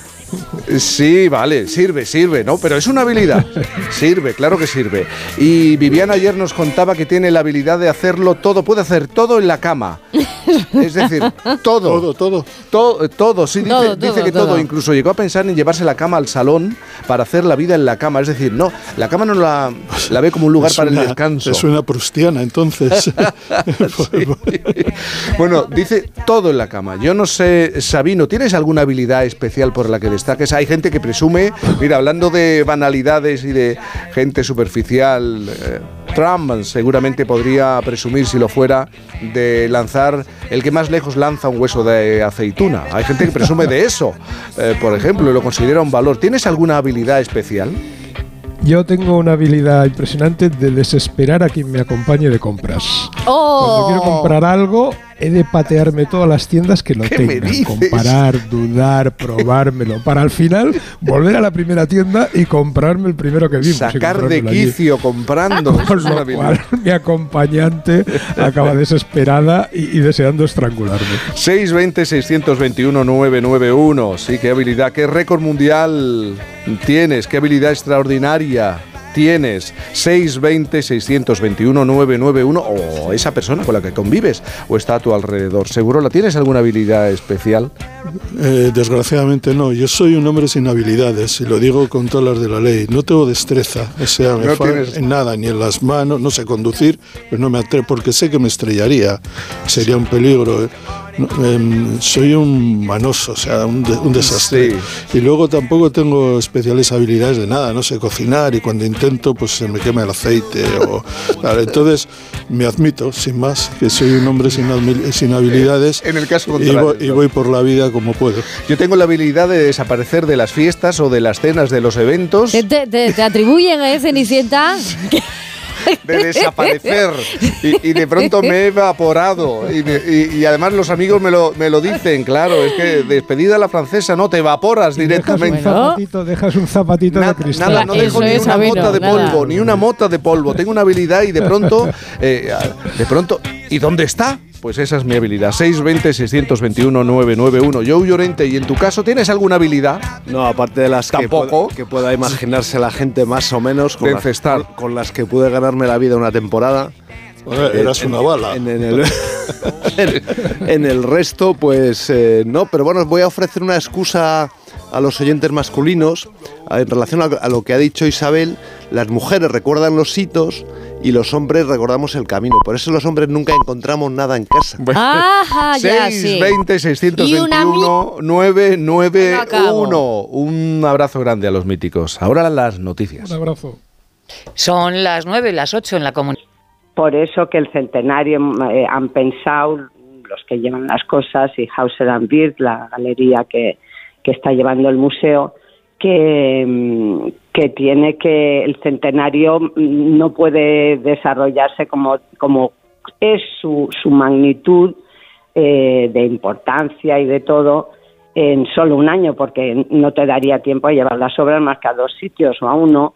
Y, y sin embargo, no veas, por ejemplo, Alemania, que siempre ha sido muy afín a la obra, el- eh, en los telediarios alemanes, una amiga que ah, hemos tenido un acto aquí el otro día con ella, eh, me ha dicho que bueno, que es que en la primera, en la hora, en prime time, ah, con un impresionante como están recibiendo esto. Y todavía, por ejemplo, en Alemania no hay una exposición eh, programada, o sea que es que porque ya salieron las cosas como salen y pensamos que con el inicio que hay la- va a haber mucho más interés. Hay otra exposición en Chile, la ha habido en Austria, hay en pero claro, todo esto es de una complicación muy grande, pero da gusto ver con qué ilusión eh, la gente lo está haciendo y, y- se reciben todavía y se van a seguir recibiendo eh, intenciones de querer participar, de querer hacer y claro, mis padres siempre han estado abiertos a, a, a- a- a lo que a lo que la- han querido, ¿sabes? Quien los amantes del arte pues se entienden, se entienden y se apoyan y nosotros queremos hacerlo también. Desde la Fundación Eduardo Chillida Pilar Belchunce eh, pues apoyar a quien quiere a quien quiere celebrar con nosotros que es una maravilla y nos sentimos muy muy honrados y muy contentos y agradecidos El centenario, me gusta es- ese apunte final. Centenario, sí, de Eduardo y de Pilar. Susana Chillida, escritora, cineasta, hija de Eduardo Chillida. Muchísimas gracias por acompañarnos, abrirnos la ventana y, y casi estar viendo el mar y sintiendo ah, el viento. Algo de viento se tiene que haber, seguro. Muchísimas gracias por estar esta mañana con nosotros. pues que vale gracias a ti Jaime adiós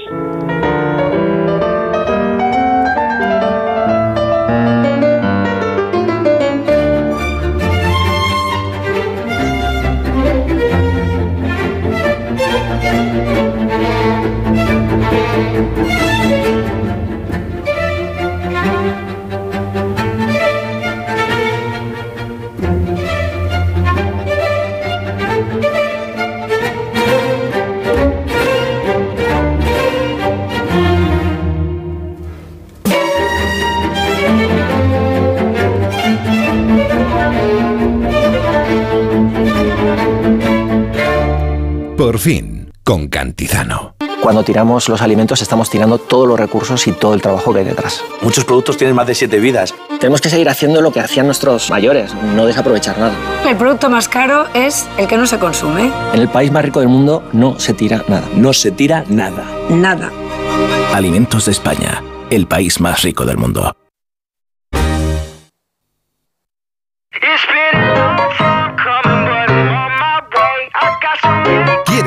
Participar? Mándanos una nota de voz al 620-621-991.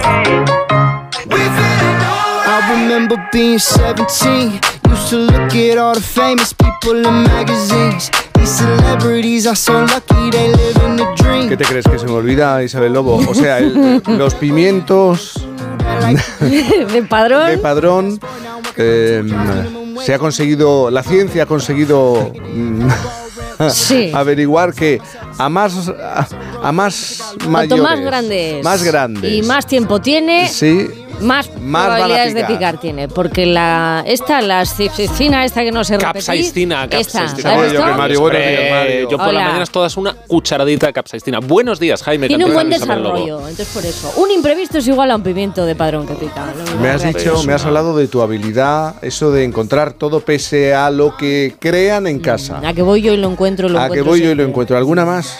Eh, a ver, así rápida, rápida. Bueno, tengo una especial habilidad de coleccionar frases hechas, me encantan. La frase. Tengo cuadernos completos de gente que trae discos bajo el brazo, que yo espero que traigan otra cosa más higiénica, ¿no? Que, pero, bueno, este tipo de cuestiones. Este tipo de cuestiones. Mario, ¿tú tienes alguna habilidad? Jaime ¿Tienes Cantizano, mm, yo tengo una habilidad plástica contra todo pronóstico y eh, yo puedo agarrar cosas con los dedos de los pies como si fuera un mono. Pero, Porque- ¿qué porque me estás no, no podemos contando, hacer aquí una, una de- favor? podríamos hacer una demostración en directo, pero no me voy a descalzar, pero es verdad que, o sea, tú me pones algo aquí, además como soy muy flexible, porque puedo Lo- llevarme pero lo los pies a la serio. cabeza, te lo digo de verdad. Entonces, puedo sin ningún problema agarrarlo, lo cual es eh, rema a favor de mi comodidad. Yo puedo estar ahí tirado y agarrar cualquier cosa a distancia. El mando a distancia. Con cuatro extremidades plenamente plásticas, dedos pr- prensiles, o sea, to- todo maravilloso. Pero entonces esto es digno de estudio, la evolución del ser No. humano, de- de- del Eso, humano. ¿Cómo se nota que no estáis a tope en las redes sociales, como estáis en el TikTok, donde hay multitud de gente que tiene esa misma habilidad y que somos ¿Qué me dices? un Ah. club evolucionado por la naturaleza? que, O sea, que ¿sabes somos- hacer así como No, los conservas- Sí, sí, no, con ¿Sabes los hacer dedos así? ta- ¿Y con los pies también? ¿Sabes hacer así? No, no, no, no, no, porque, a ver, puedo doblarlos todos a la vez. lo de los cuernos. Todavía, todavía no he puedo disociar dedos de los pies. Bueno, no me he fijado, a lo mejor sí. Eh, Pero a- este tema me interesa. ¿Tú puedes coger un teléfono móvil con el pie?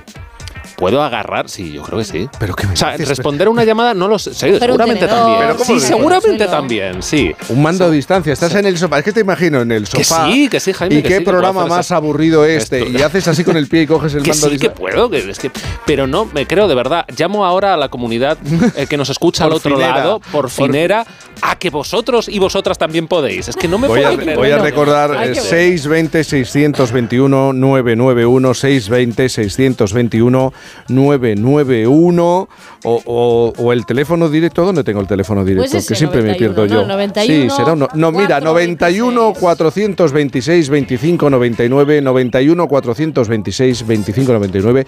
De verdad eh, parte o la mitad de la población mundial tiene la habilidad de coger cosas con los dedos. ¿De verdad pies? no, creo. podéis?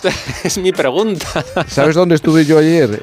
El Museo Nacional de Ciencias Na- Naturales. Hombre, hombre. Qué bonito. y claro, Hombre, y tanto. me, que- me quedo con la parte de- donde se habla de la evolución. Ah, Pues, yo me he quedado en la parte de mono. Yo me he ten- quedado en mono. Tendrías que estar expuesto Soy un- allí. Un primate muy primario. Bueno, vamos a, a saludar a Mercedes en Madrid. Mercedes, buenos días.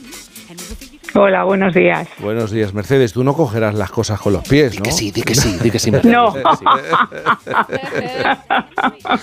Bueno, Mercedes, ¿cuál es tu habilidad increíble? Y toda tu familia bueno, te yo admira creo por que eso. sí, que es increíble. Sí. Efectivamente, el, el organizar el, el- el- la nevera. Oh, qué Soy la reina de la nevera. Es cosas útiles. Dejé de coger tupes redondos y ahora todos son cuadrados. Perdón, Y- descubrimiento, a ver, información de alcance. Esto me parece muy relevante. redondos. Optimizar, claro. maximizar el espacio. Yo dejé de comprar nada que fuera redondo y todo lo que tengo en la nevera es cuadrado. Entonces, pues somos en casa los que somos y para maximizar, pero esto es una cosa que ya la tengo desde, desde hace mucho tiempo. Yo me fui de ópera a Inglaterra Sí. y cuando llegué a, la casa veo la nevera y la nevera era un desastre y eso a mí no lo podía soportar. Y me acuerdo que le llegué a Norma y le dije, ¿puedo ordenarte la nevera? Claro, estaban encantados, porque en la nevera les sobraba media nevera. Pero tú tienes entonces mente Tetris, ¿no? Vas organizando la nevera y, y duplicas el espacio. Absolutamente, no te lo puedes imaginar, Jaime. Lo que puedo hacer en las Navidades, que es una época en la que el congelador, yo tengo un arcón congelador y tengo la nevera y y que se compra tanto por el tema de que este año con el tema de los precios y demás, me cabía todo. Me cabía hasta mi hijo. Eso sí, he hecho un cubo, porque claro, por supuesto, pues siempre forma líneas rectas. Bueno, le tengo, le tengo ya adiestrado y el tío es una máquina también ya organizando. Pero es verdad, sí, sí, sí, no, no tengo ningún problema. Te puedo meter lo que quieras y te lo organizo sin ningún problema. Oye, ríete, pero es muy importante porque hay gente que ha cambiado de frigorífico porque siempre se queja de no me entra nada, no quiero y compran ¿Qué un va? frigorífico más grande y, y se siguen quejando del espacio. No, no, es una habilidad muy interesante, ¿eh? Eh, Pues Mercedes, muchísimas gracias. Te podría contar y te Sí. podría empezar a contar, Jaime, la cantidad de kilos que pueden entrar en un arcón pequeñito y en una nevera, porque es que me entra todo. Yo hago, por ejemplo, ayer estuve haciendo la comida para toda la semana, la meto en tupper, me ha entrado completamente, no tengo problema. Qué maravilla, qué maravilla. Mercedes, un beso enorme. Un abrazo, muchísimas gracias, Jaime, por llamarme. Eh, más notas de voz eh, podéis enviarlas al 620-621-991. Habilidad especial, extraordinaria, récord mundial. eh, tu habilidad o la de un familiar, un amigo, un compañero de trabajo. Saludamos a María José, que está en Almería. María José, buenos días. Hola, buenos días. Yo sí soy del club de Mario, ¿eh? Hola, Eh, menos hola. mal, claro. Que, que Tú no quiero que no quiero que se entere mi hermana, ¿Por qué? ¿Por qué? porque si no también me hará trabajar con los pies. Claro.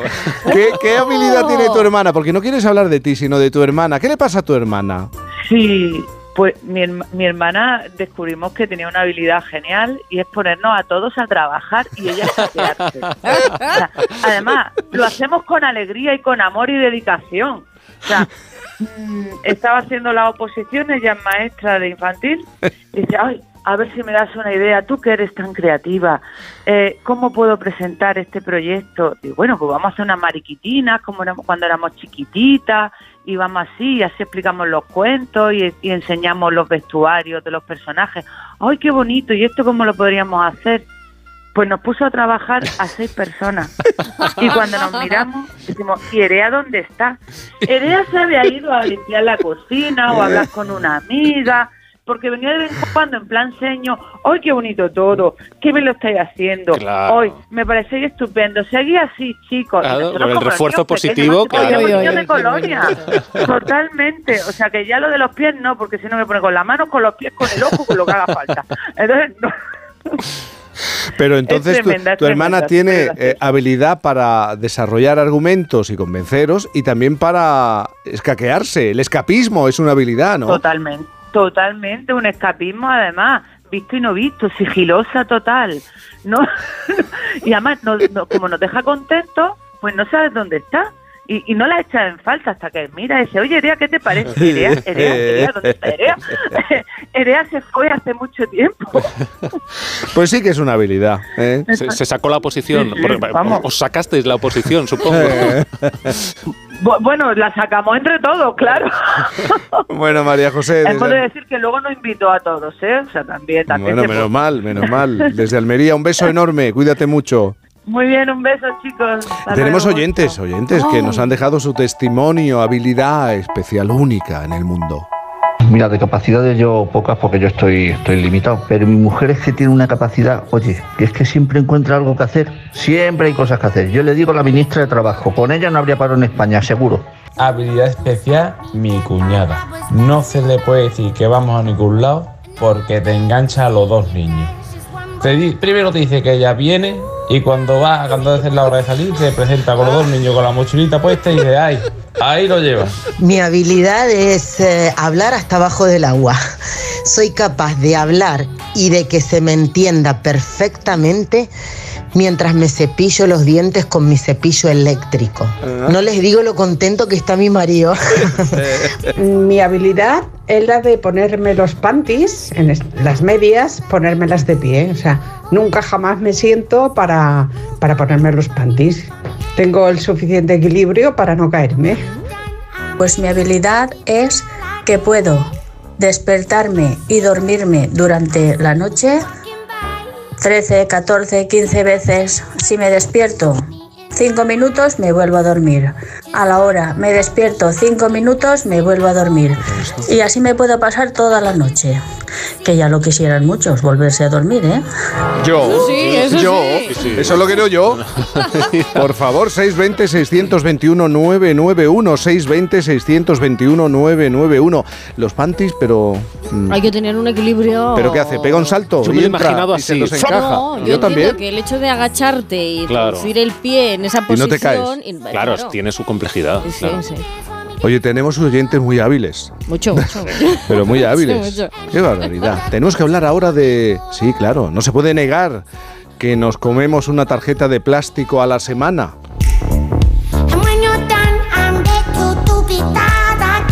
No, no podemos decir que nos guste comer plástico por placer, pero la realidad es que sin querer lo hacemos. Estos días estamos muy alertas sobre el vertido de pellets producido en la costa atlántica y el posible efecto en nuestras vidas, nuestra salud y hasta en nuestra dieta. El Ministerio de Agricultura y Pesca ya ha dicho que el consumo de marisco es seguro, pero esta catástrofe ambiental nos recuerda que vivimos en un mundo plastificado, para lo bueno y lo malo, ¿eh? Y que todos los días sin querer estamos comiendo plástico, más allá de ese terrible vertido. Mario, ¿hasta qué punto esta realidad nos, nos está afectando día a día? Pues mira, hoy vamos a hacer un ejercicio de datos que no necesitábamos, no, no porque no sea necesario conocerlos, sino porque no deberían ser reales. Y el primero de todos ellos es, mira, nos va a llevar a, épocas pretéritas. Si Cristóbal Colón se hubiera puesto a pescar con un hilo de nylon a su, a, a su llegada a América, el sedal seguiría hoy en el océano. Eh, Es posible que enredado en alguna roca, en algún vegetal, en algún coral, pero seguro, seguro, hecho trizas, como parte de la desafortunada dieta de algún pez.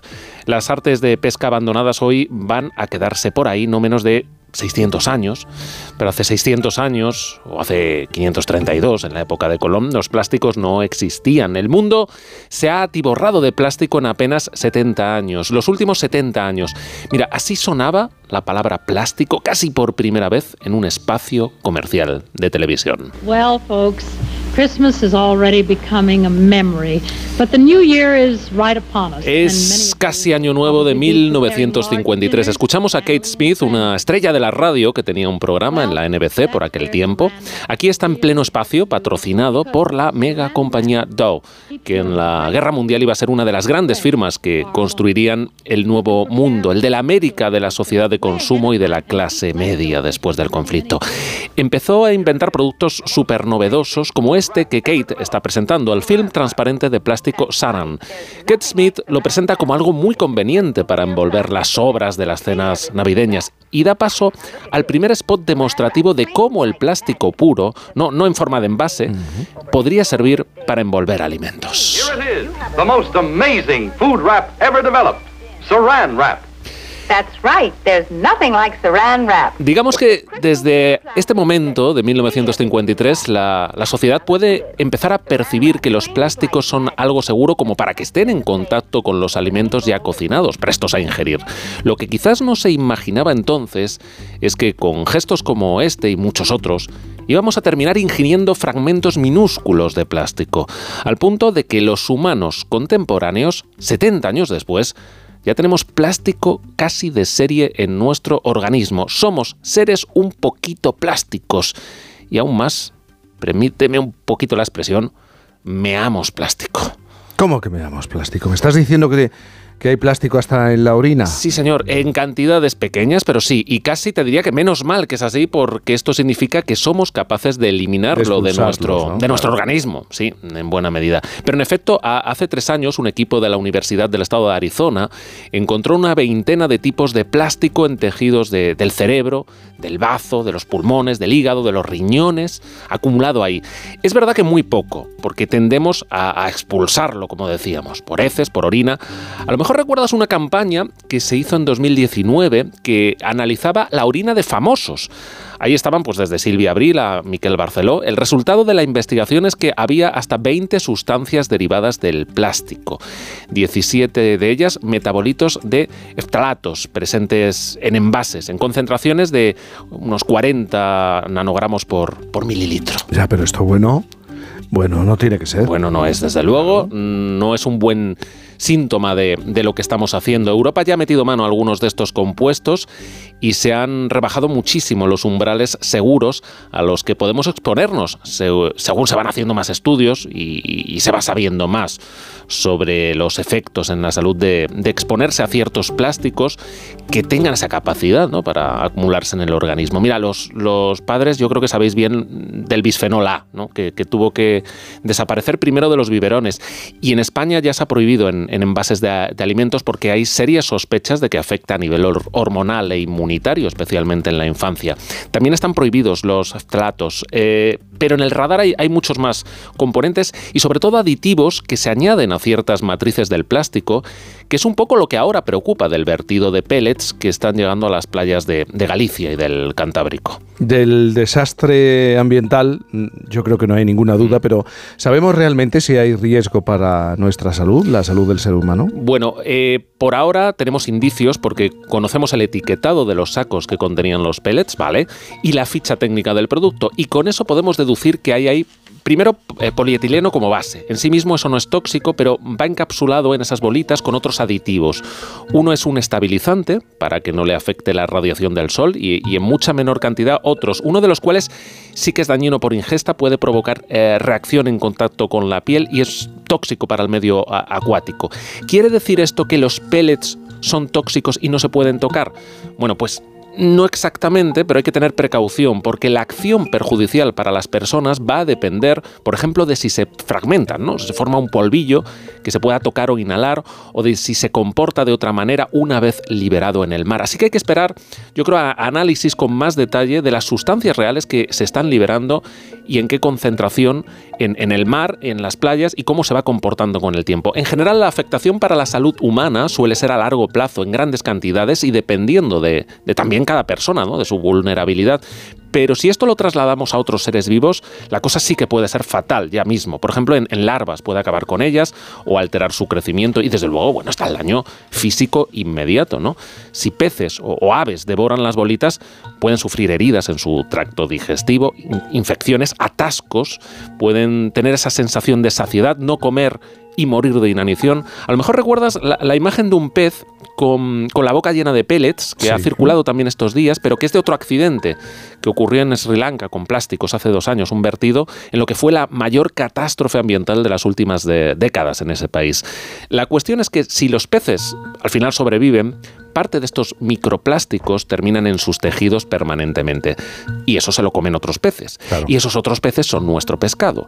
Los microplásticos y nanoplásticos, cuando son todavía más pequeños, microscópicos, terminan en, en muchas veces en nuestra mesa y, y, bueno, como hemos visto en nuestras tripas y en nuestra orina. Y claro, esto nos lleva al dato que no necesitábamos, que es el de la tarjeta. Eso es lo que has mencionado al principio, el dato que no necesitaba tu estómago. Un estudio de la Universidad de Newcastle y de Dalberg, encargado por WWF, vino a concluir hace unos años que cada semana nos comemos el equivalente a tragarnos una tarjeta de plástico de 5 gramos. Esto es verdad. Eh, lo que pasa es que no lo midieron diseccionando humanos por fortuna, pero lo dedujeron extrapolando datos de presencia de plástico en, peces que solemos comer y la mayoría lo eliminamos, como decimos, por heces y orina. Yo esta semana he preguntado a distintas personas, expertas, un poco por este estudio, y bueno, son obvias las limitaciones para hablar, a ver, con rigor de esos 5 gramos, esa tarjeta que nos comemos todas las semanas, pero es que nuestra exposición también es cierto, puede ser aún mayor entre lo que inhalamos o el contacto cutáneo con nanoplásticos. En esto hay mucha incertidumbre, ¿eh? igual que en, en lo de los efectos a largo plazo. Hay indicios de que la acumulación de microplásticos y la exposición a insecticidas está adelantando un poco la pubertad conforme a un estudio de la Universidad de Granada. Pero como digo, sobre esto queda mucho por investigar. De lo que no hay duda es de que el mundo produce y consume más plástico que nunca, más de lo que la Tierra es incapaz de, de- de- de degradar y de digerir. Y no todo termina donde debería. Y ni siquiera hablo del reciclaje. Otro dato que no necesitabas.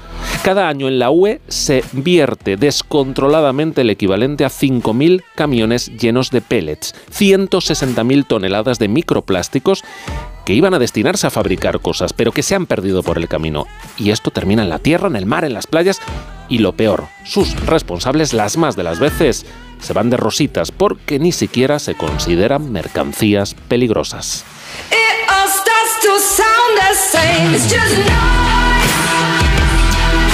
Sabes que no nos dejas tranquilo, ¿no? Yo en estas cosas dejemos que la ciencia investigue. Hay mucha gente trabajando sobre microplásticos desde hace muchos años que puede llegar a conclusiones interesantes sobre este vertido, que ya es un desastre ambiental, que no nos debe llevar al pánico y la alarma, porque eso no hace avanzar a nadie, a la sociedad y mucho menos a la ciencia. Tener precaución, pero sobre todo conciencia. Me quedo con este último dato.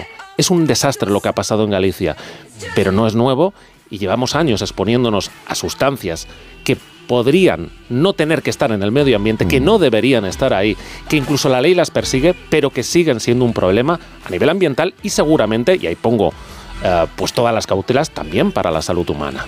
Ojalá los, y ahora cambiamos ya de espacio, los menores de 25 años que ahora están inventando, creando, que son intrépidos, pongan solución, puedan aliviar esta situación. Noelia, Noelia Gómez, buenos días. Buenos días. Buenos días. Jóvenes, ahora que he llegado yo, ¿eh? Los intrépidos jóvenes de menos de 25 años, una demostración semanal, cuéntanos. Sí, que ya lo sabéis, os lo digo todas las semanas, que no paran quietos y cada vez me cuesta menos encontrar a estos jóvenes que hacen cosas pues que a nadie se le había ocurrido y que nos quieren hacer la vida más útil, más sencilla. Esto es importante. ¿eh? Yo os quería preguntar, ¿no os han dicho nunca esto de, oye, mira, ya que vas, llévate mm, aquello que se olvidó tu prima hace dos meses o Ah, sí, esto sí, que sí, se sí, le ha pasado sí. coger a tu hermana? este, Eh, aproveches el viaje, ¿no? Y seguro que también cuando habéis ido a visitar a, a familiares que viven fuera, eh, os habéis olvidado cosas como pues, la cartera, el cargador del móvil, esto también es muy importante.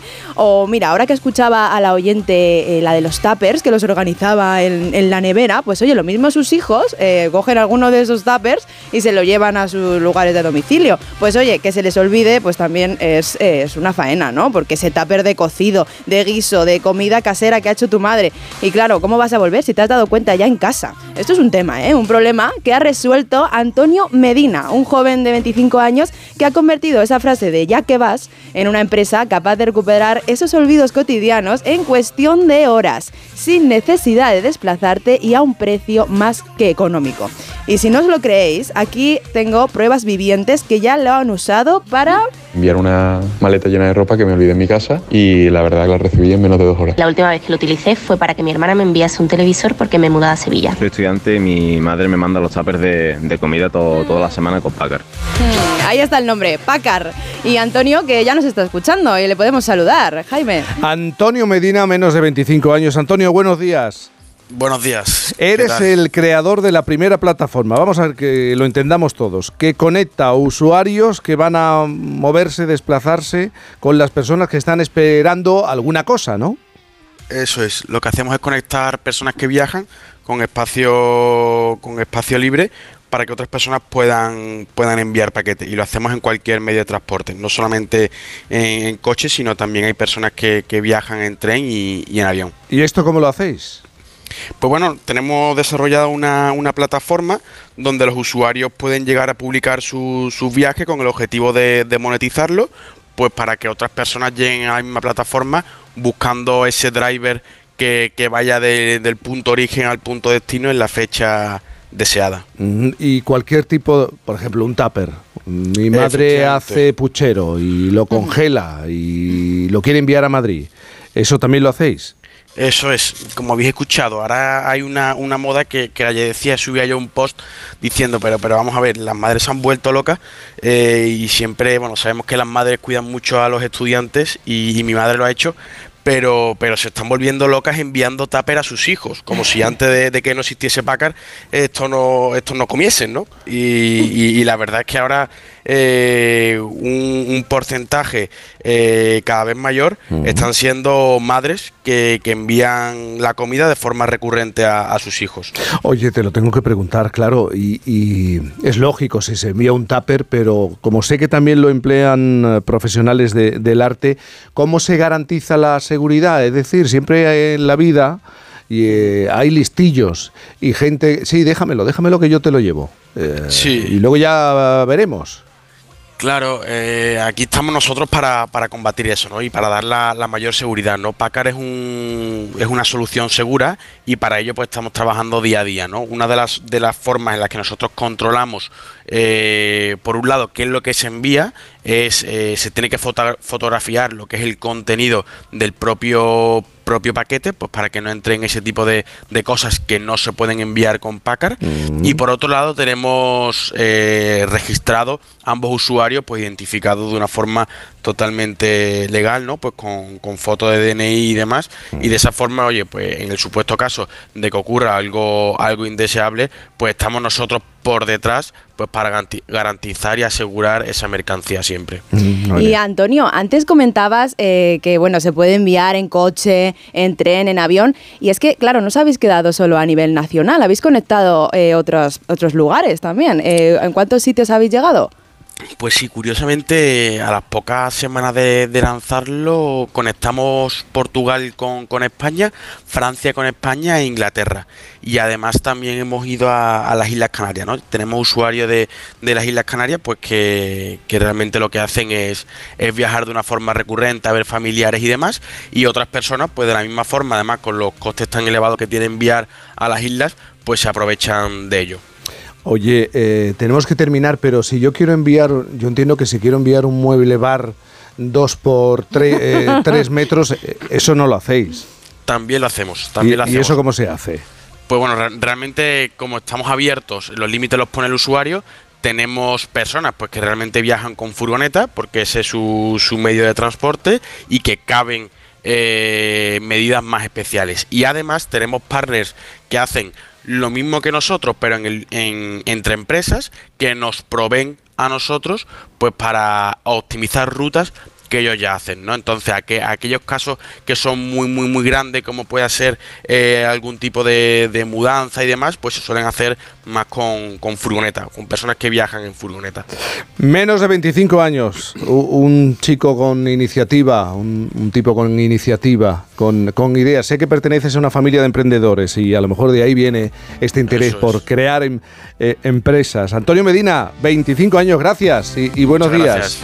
Buenos días. Ostras, se habían Bueno. forrado conmigo, ¿eh? Y- y- Eh, ¿Ha hecho de posible? estudiante. Se habían forrado conmigo. ¿Tú crees? Ostras, ya, me olvidaba algo, mínimo estaba a 200 kilómetros. O sea que. Bueno, hace posible lo imposible, ¿eh? Y ha solucionado un problema muy humano que es el despiste y además ahorrando dinero y ahorrando también, eh, pues eso, eh, combustible, ¿no? También nuestro y, Ah, y tiempo.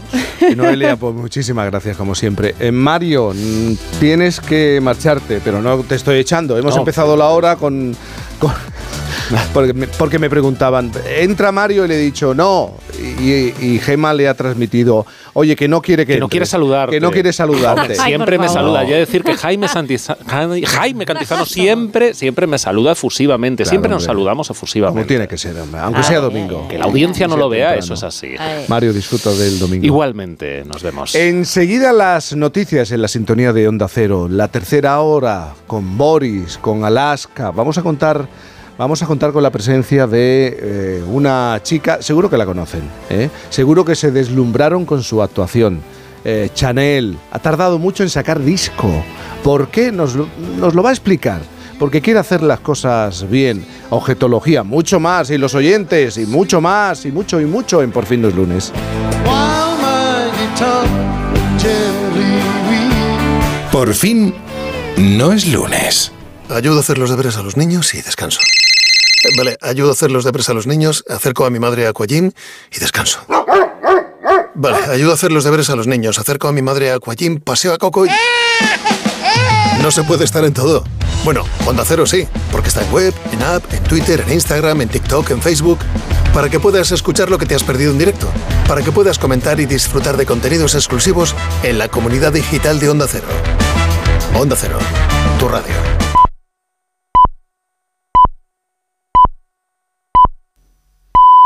Son las 10 de la mañana, las 9 en la con Jaime Cantizano. Este domingo el clásico es más súper en Radio Estadio.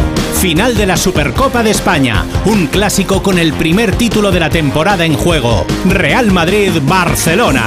El Barça defiende la corona. El Madrid la revancha de la final del año pasado. Y mientras tanto, en la liga, el Girona busca la primera plaza en Almería y el Cádiz salir del descenso en la visita del Valencia. Este domingo desde las 3 de la tarde, gran final de la Supercopa de España y mucho más en Radio Estadio, con Edu García. Te mereces esta radio. Onda Cero, tu radio.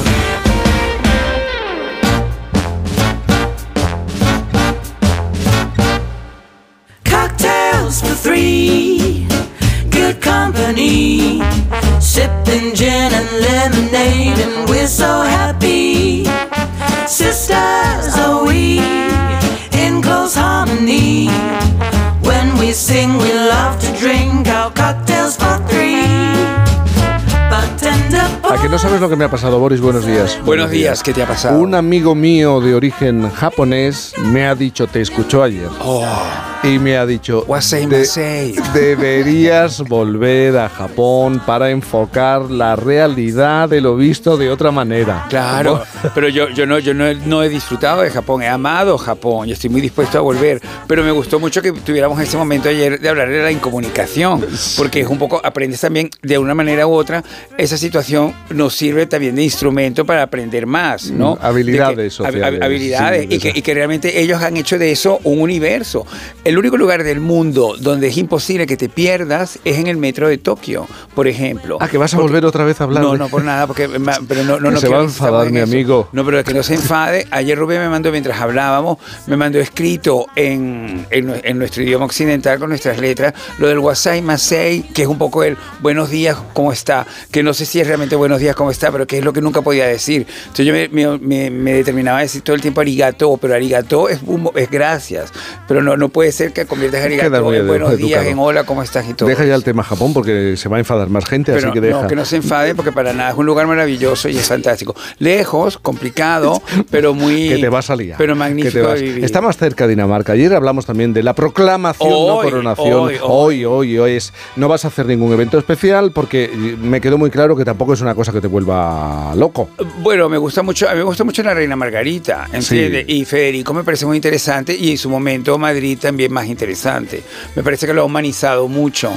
Pero lo que me parece un poco absurdo es esta manía de las proclamaciones, porque yo creo que es, estas historias, esta institución funciona en base al espectáculo, ¿entiendes? Entonces, si, si se empiezan a poner rácaros con la cosa del espectáculo, pues yo lo veo un poco mal. Es que uno de los secretos, ¿verdad?, de las monarquías históricas es- es ver tradicionales estos shows. es, eh, claro, la pompa. Claro, este, ve- ve- ver este numerazo. El dorado. A- a- ahí están los ingleses que Las son, joyas. son los reyes de eso. Los, los ingleses y el Vaticano, a su manera, ¿entiendes? Porque el Vaticano también, de alguna manera u otra, la, la manera en cuando el Papa se asume es una cierta coronación también, ¿no? Entonces, y estás acostumbrado a ver esos espectáculos. Es que para estas tipo. instituciones la liturgia es muy importante. Es lo máximo, es que no hay otra cosa, ¿entiendes? Porque en realidad no pueden hablar, no pueden intervenir, no, no, no pueden gobernar como antes, ¿entiendes? Aunque luego sí lo hacen, que eso también es verdad. Pero eh, lo que tienen es esto, lo de la liturgia, y te, y te apetece mucho verla, ¿no? Y yo creo que este, esa manía de proclamación, que yo creo que esto viene desde la abdicación de Beatriz de Holanda. ¿Te acuerdas que Beatriz de Holanda, cuando abdicó, que sacó esa pluma fuente, que fue lo más visto del mundo, ¿entiendes? Y, con, y sacó una pluma fuente así impresionante y con eso hizo así ñácata y firmó su abdicación. Y, to- y entonces todos, que en ese momento estábamos con esta cosa de que no sabía si, si, si, si continuar o no continuar, y dijimos, pues mira qué fácil es, pero lo que me parece horrible es que se convierte un poco como en sistema, ¿entiendes? Que ahora hagan como estas reuniones uniones, un poco como firmar un contrato o desfirmar un contrato que no es el plan, porque lo, lo bueno acá es como tú dices, esa liturgia la, la- la- la necesitamos. y Porque la queremos Supercopa de hoy, la Supercopa de España, Real Madrid y Barcelona, tampoco la vas a ver. ver. Hombre, ¿cómo no la voy a ver? ¿Entiendes? Yo, yo Si vas a siempre- estar dormido. siempre- bueno, voy a estar dormido Sí, y, y- y estar. me dormí, le entra un gol y otro que como yo nunca entiendo el fuera de juego, como la gran mayoría de las personas que no saben lo que es, pero que te quiero decir que a mí un derby siempre me llama la atención, porque lo encuentro como un ejercicio integrador. clásico, un ¿enti- clásico. un- un clásico, me parece que un ejercicio integrador, ¿entiendes? Es parte de la cultura española que va por encima de mí mismo y que, y que tengo que saber plegarme a ella. Como entiendo el metro en Tokio. Ay, eh, no vuelvas a Japón. Sí. Digo. Voy a volver. vi- virtual- sí, visitarlo seguro, porque siempre Ya. hay que visitar Japón. Mira, déjame que salude a la. Hoy no está con nosotros, Alaska, ¿eh? Está en la distancia y ahora lo vas a entender. Alaska, buenos días. Buenos días, ¿cómo estáis? Muy bien, aquí andamos Boris y yo hablando. Ya ves, la proclamación, yo De creo que a todos Federico. nos gusta este tipo de Federico, este tipo de, de ceremonias, pero claro, Alaska, ya lo sabes, lo has leído, lo has visto, va a ser discreto, poca pompa. Yo no sé si esto te pone mucho o no. A ver, a mí una coronación me pone, pero acabas de chafarme toda la ilusión. ¿Cómo que discreto? ¿Cómo que poca pompa? ¿Pero esto qué es? Esto es una coronación.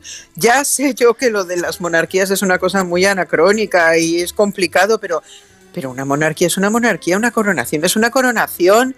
Es como ese titular de los príncipes, como cualquier chico de su edad. No, o sea, me niego, no. Ya me has quitado la ilusión, no voy a ver nada, ya está. Hombre, tienen que tener un poco de dorado, tienen que tener un poco de, de protocolo, algo que si, si no deja de ser una monarquía tradicional. Pero bueno, ya hablaremos, ya hablaremos la próxima semana. Si nos interesa o no, hablaremos y si no, lo dejamos pasar. Pero olvido, ¿quieres hacer referencia al 14 de enero y a un nombre en concreto? A un hombre en concreto que hace poquito estábamos hablando de una mujer y claro, todos estos nombres van siempre unidos. Un 14 de enero eh, nació una figura que ha sido muy importante en la historia de nuestra cultura porque venimos todos de donde venimos y también en la digamos en la imaginería de la población a través del cine y de los libros. Un 14 de enero del año 83 antes de Cristo nació Marco Antonio.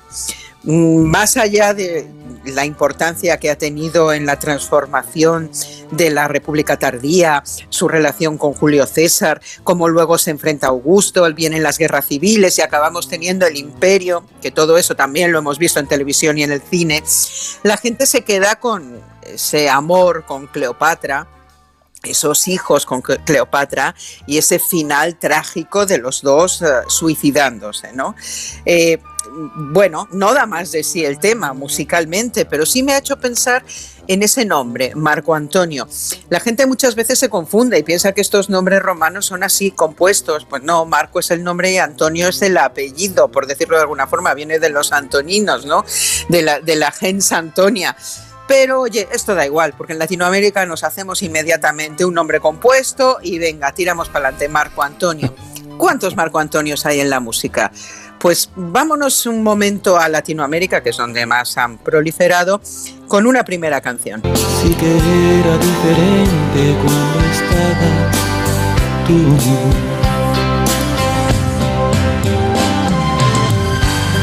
No hay nada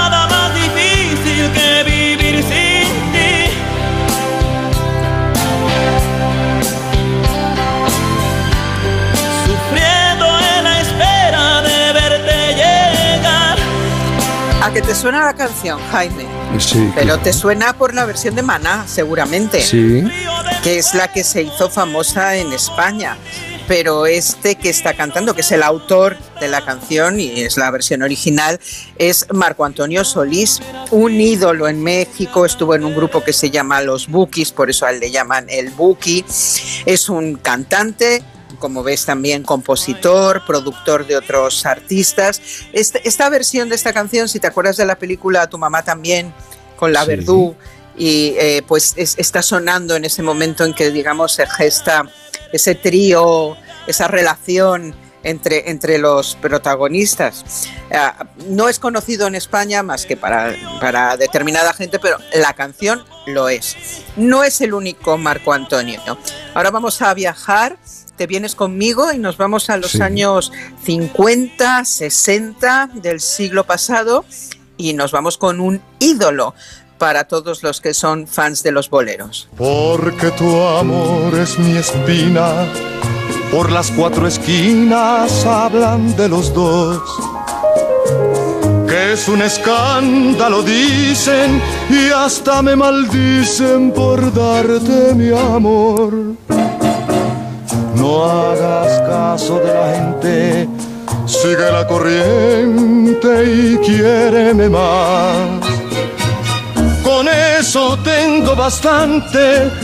Vamos adelante sin ver qué dirán. Fíjate que esta letra me ha sonado mucho, creo que ha sido una gran inspiración para Willy Chirino cuando escribió El escándalo de Rafael.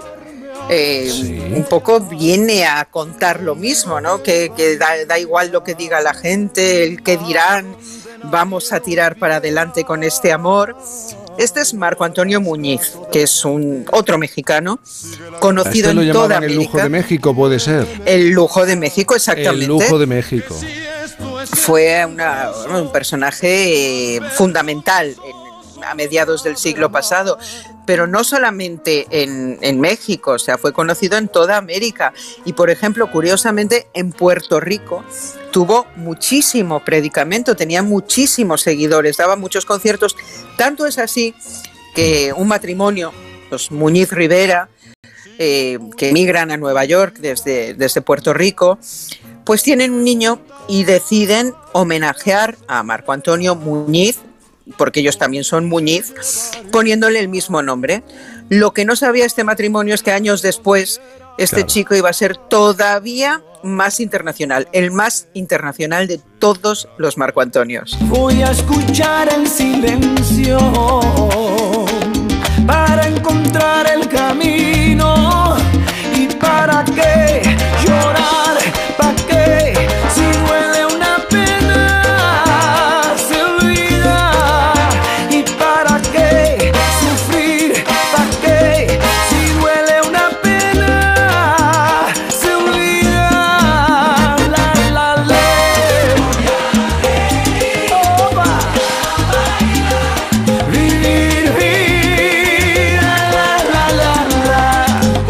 estamos escuchando a, a Marc Anthony.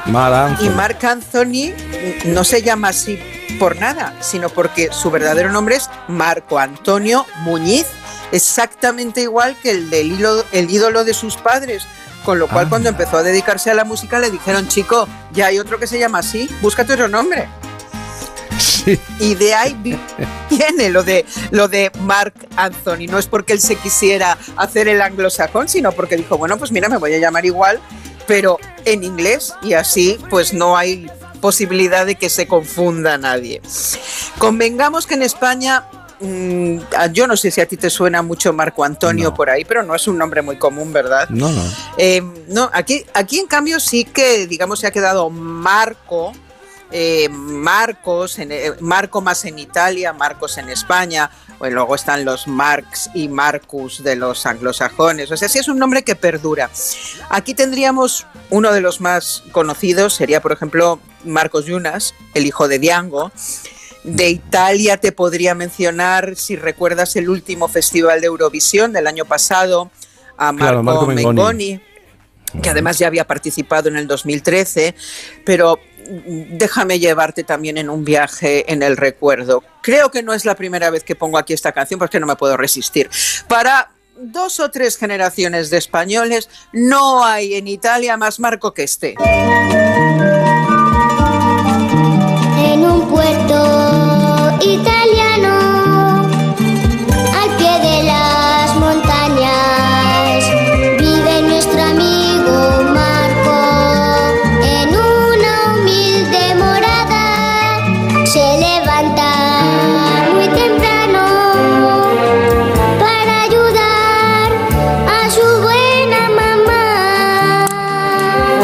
Jóvenes que nos escucháis, esto fue un fenómeno sociológico, eh, las aventuras de Marco, de los Apeninos a los Andes, ese niño que va a América en busca de su madre desde Italia y que sacó la lágrima.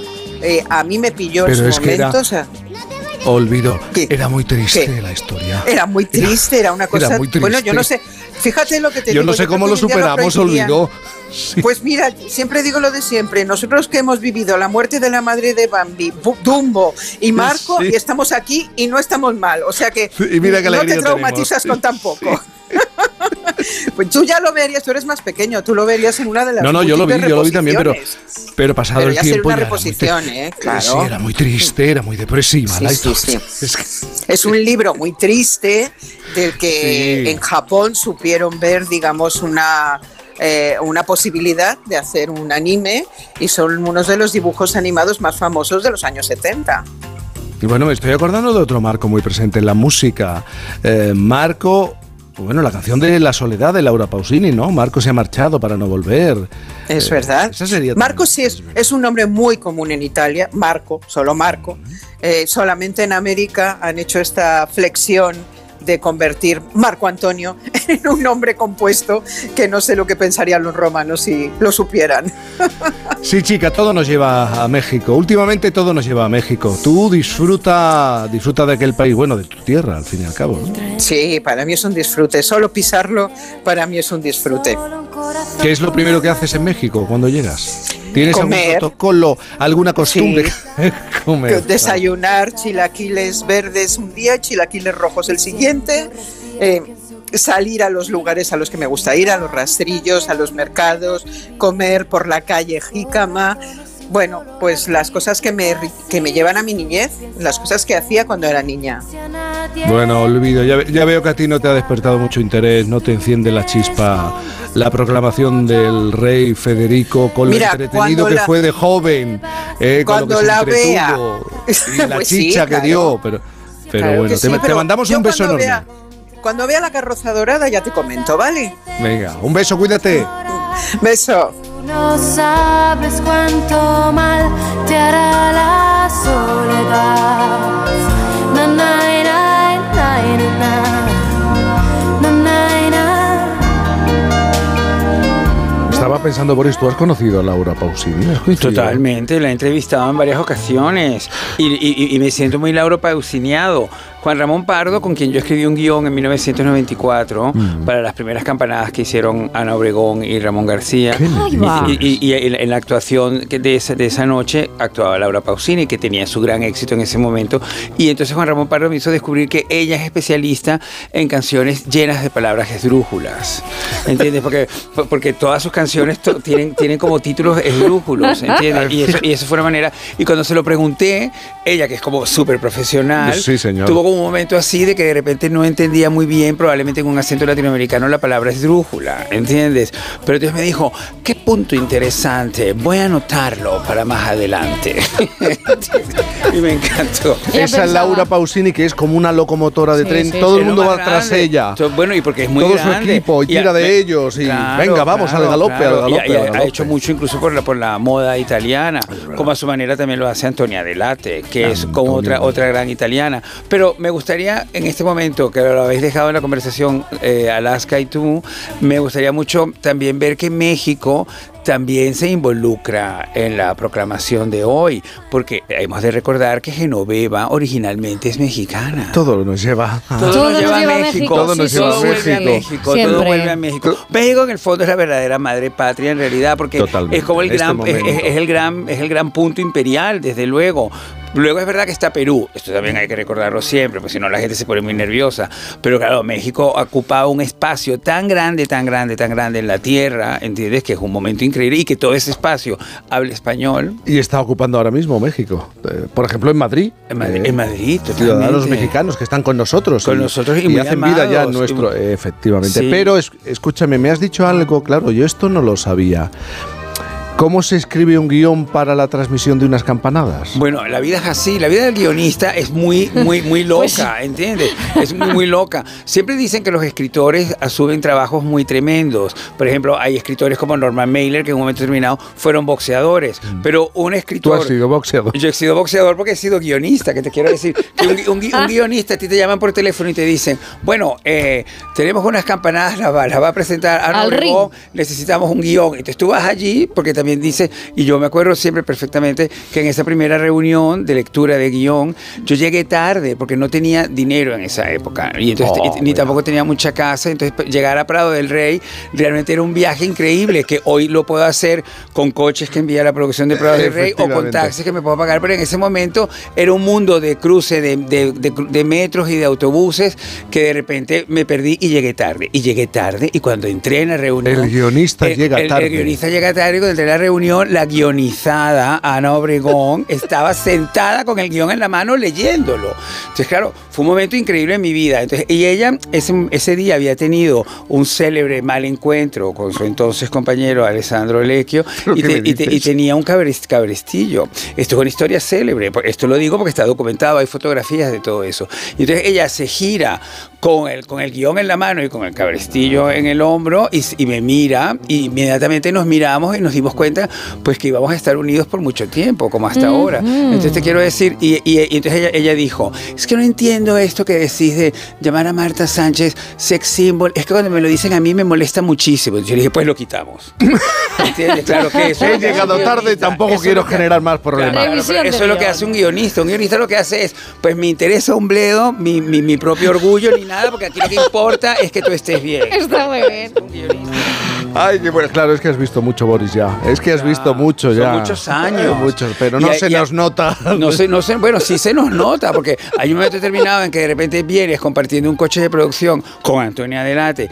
Casi 30 años después de todo esto, y de repente te das cuenta. Eso te pasó que- ayer, ¿no? ¿Qué he hecho yo? Exacto, ¿qué he hecho yo para merecer esto? No tanto es la frase, pero ¿qué he hecho yo para estar metido en esta historia, en este truculentísimo culebrón que domina la, la- la- la cultura popular española sin, sin saberlo realmente? Yo no estaba en Caracas pensando, bueno, cuando llegue a, eh, cuando llegue a España voy a estar metido en el rollo de los Obregón Lequio Delate, ¿entiendes? Sí. Pero estoy. Es algo increíble. Y además todo resumido en un trayecto en coche, En un trayecto sin en coche. poder sacar en un la trayecto- cabeza eh, siquiera. Claro, en un trayecto en coche que durante la, la- la ida es de día y vas viendo un poco el día y al regreso es una noche intensa y eterna, ¿entiendes? Y lo mismo otra vez. Y ahí no puedes intervenir, solamente ha- habla una parte. Bueno, solamente dar una parte y lo único que yo puedo decir como guionista es un poco apostillar, ¿entiendes? La Wow. última frase, la última frase de el infierno. Entonces, de repente, sí, bueno, pero, pero hay luz, hay luz al final del túnel y hemos de creer siempre en esto. Basta. Claro, 30 esto- años esto después. es muy increíble, es muy increíble de pensar. Entonces yo, ahora que me lo recuerdas, pues claro, ¿cómo le voy a recordar de repente a ella que realmente yo tengo esta relación? Pues ella, tu amiga, me dice, no, tu amiga. Entonces yo le dije, Antonio bueno, te dice. ha sido una gran compañera, es verdad. Yo he hecho con ella un telepasión y todo, y he estado con ella pendiente mucho de ella, como también lo estoy a veces de Antonia. Y sobre todo de Clemente, que ahora ha reaparecido un poco en el mapa, porque Clemente, el hijo de Antonia y Alessandro, es un niño estupendo que hemos visto crecer. Sí, ha crecido mucho. Ha, ha crecido Sí. mucho, tiene ahora treinta y tantos Sí, años. señor, que como, como años tiene toda esta historia. ¿entiendes? Ay, por favor, increíble. mira, vamos a hacer una pausa. ¿Tú conoces a Chanel? Bueno, me haces tantas preguntas que la verdad no la Eso, conozco hombre, personalmente, claro. pero me encanta. ¿Has coincidido, conocerla. digo, has coincidido con ella? Hem- hem- hemos, coincidido en el Orgullo Gay de hace dos años que retransmitió eh, históricamente Televisión, Televisión Española y teníamos que conectar con ella, pero claro, el, el orgullo es una cosa muy difícil de comunicación, es casi Ahí el parecido- guion es difícil de Ahí el guion cumplir con el de guion. cumplir porque claro, no, no, no llegaba el sonido y en el medio entre la carroza de donde estaba ella y donde estábamos María del Monte y yo, estaba el orgullo sucediendo con todo su ruido y con toda su algarabía. Vamos a hacer una pausa y hablamos con Chanel en Por fin no es lunes. Por fin, no es lunes. Con Cantizano.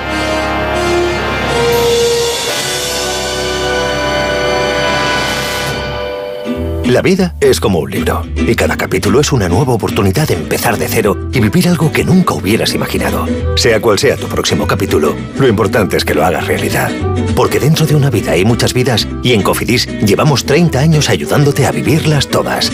Entra en cofidis.es y cuenta con nosotros. Un palo selfie. Una funda de móvil hortera. Que te regalen cosas que no quieres y que no te duren nada es muy de aquí. Lo que es muy de aquí es la tarifa de Finetwork de 10 gigas por 4,90 euros y un mes gratis. ¿Y el precio no cambia nunca? Jamás, trancas, never in your life. Llama al 1777 o contrata en finetwork.com. Finetwork, una conexión muy de aquí. Almería, eres mi sol. Sol que ilumina arena dorada y playas salvajes. Luz de cine, cielo estrellado, paisajes infinitos de color azul siquier. Eres vida, historia, arte y tradición. Almería, eres mi sol. El sol que necesito. Diputación de Almería y Costa de Almería. Oye, Alberto, ¿tú tienes alarma? Sí, la de Securitas Direct. ¿Y qué tal? Es que estamos pensando en ponernos una. En mi bloque la está poniendo todo el mundo. Y me preocupa que si vuelven a robar, entren en mi casa. Ni te lo pienses, por lo que cuesta, merece la pena vivir tranquilo. Protege tu hogar frente a robos y ocupaciones con la alarma de Securitas Direct. Llama ahora al 900-272-272. Cuando tiramos los alimentos estamos tirando todos los recursos y todo el trabajo que hay detrás. Muchos productos tienen más de siete vidas. Tenemos que seguir haciendo lo que hacían nuestros mayores, no desaprovechar nada. El producto más caro es el que no se consume. En el país más rico del mundo no se tira nada. No se tira nada. Nada. Alimentos de España, el país más rico del mundo. En cofidis.es puedes solicitar financiación 100% online y sin cambiar de banco. O llámanos al 900 84 12 15. Cofidis, cuenta con nosotros.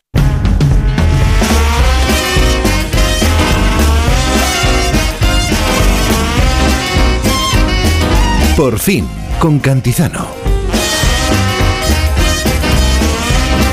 Es verdad que no podemos ir con prisa por la vida, pero nos ocurre. A todos los que estamos aquí nos ocurre. Hay veces que es que no tenemos opción de, de parar. Hay veces que eh, en el día a día, pues tenemos que correr. ¿Eh? Y, vamos, parece que a saltos, ¿eh? rápidamente, a una cosa, a otra, a otra. Y hay que tenerlo muy claro para decir, venga, me voy a parar. Me voy a parar para averiguar qué es lo que quiero hacer, qué es lo que no quiero hacer. Y más importante, para descubrir quién soy en el mundo de la música, por ejemplo. Tomarse el tiempo para hacerte estas preguntas es difícil, pero siempre parece que tiene una recompensa, porque una vez que tienes las respuestas, puedes gritar. Aquí estoy, esto es lo que quiero hacer. Esta soy yo, sin prisas, sin presiones, e incluso puedes gritar con más fuerza. aún.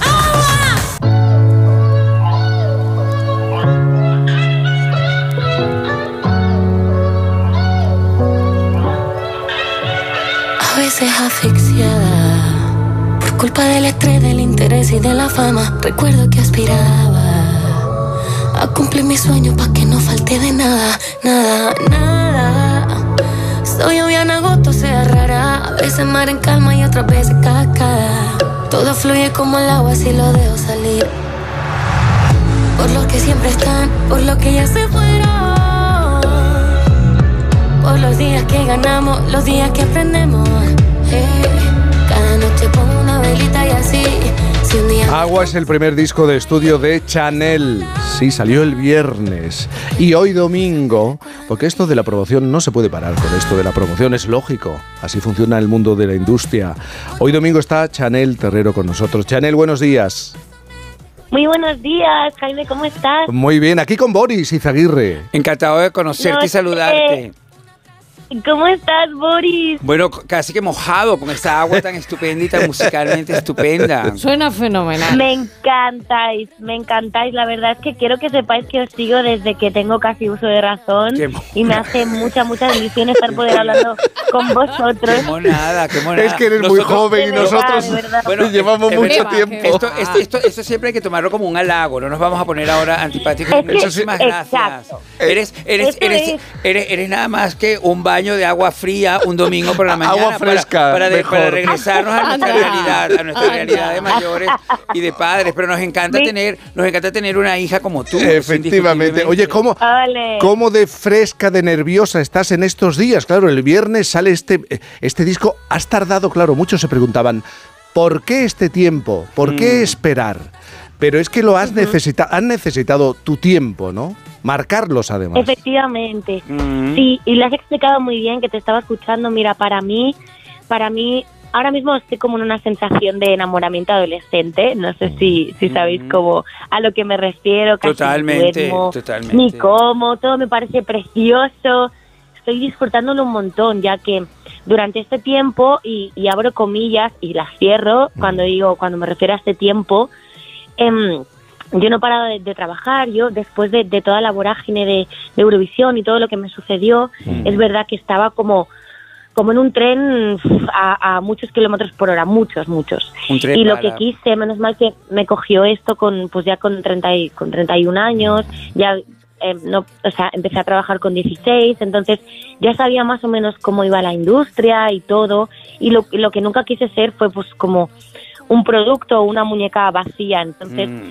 em, quise tomarme ese freno tanto personal como profesionalmente y, e hice introspección porque es verdad que yo hasta ahora siempre he estado interpretando pues personajes y he estado interpretando otros roles, nunca he tenido que verme a mí misma y saber Mm. lo que a mí me gusta, lo que no me gusta, cosas tan sencillas como la forma de cantar, que parece una tontería, pero Pero, pero es que ahora lo que lo acabamos de escuchar, yo creo que es tu voz, es tu verdadera voz la que Sí. estamos escuchando en agua. Y, y yo creo que ese proceso de encontrar esa voz Era necesario. era necesario y es lo que te tomó este tiempo un poco como de paréntesis para crear un disco. Totalmente, totalmente. Y, y vértigo no has tenido porque ya sabes cómo es esto. Eh, ¡Boom! Eurovisión, ¡boom! La explosión. Todo el mundo habla de ti, todo el mundo comenta, todo el mundo. Y empiezan a preguntar, ¿pero cuándo el disco? ¿Cuándo? ¿Cuándo las canciones? ¿Cuándo? Uy, tú conoces cómo va esto y, y ya sabes cómo es la maquinaria. ¿Has tenido miedo Sí. en estos dos años? De... Eh, ¿Miedo a equivocarte? la no, No. no, porque sabes que em, al final si tú estás conectado contigo mismo y, y estás conectado con tus prioridades y tus y tus y tus sueños, al final al final del día acabas durmiendo con la cabeza tranquila y la conciencia tranquila. Claro. Entonces Mm. creo que eso eso es el verdadero éxito para mí. Para mí eh, el poder haber, o sea, el poder en presentar este disco y saber que es mi mejor versión hoy en día me hace muy feliz. O sea, la verdad nunca he tenido vértigo. Es verdad que se habló mucho de mí, pero he tenido mucha suerte que mis padres me han criado muy bien y siempre he tenido los pies en la tierra, tanto para lo malo, porque fue muy malo, como para lo bueno. Igual, siempre los pies en la tierra, rodeada de buena, de, de buena gente y linda gente y enfocada en el trabajo. Fíjate, has dicho para lo malo, eh, tú eh, te he leído y te he escuchado hablar de, a mí no me lo han puesto fácil y he tenido momentos Ujú. en mi vida com- complicados, tan difícil ha sido en determinados momentos. Sí, claro, claro, efectivamente. O sea, yo, mira, para, para ponerte en situación o para hacerte un, un prólogo Sí. de, mi, de mi cuento, de libro, em, yo nada más con tres años me cogen y me sacan de mi país natal. O sea, imagínate ya la aventura que me deparaba la vida. Eh, desde entonces ya me puse mis armaduras y puños al aire y dije, venga, vamos. ¿Cuál, ¿Qué es lo siguiente? Ya. Ya. Oye, eh, en España se dice olé.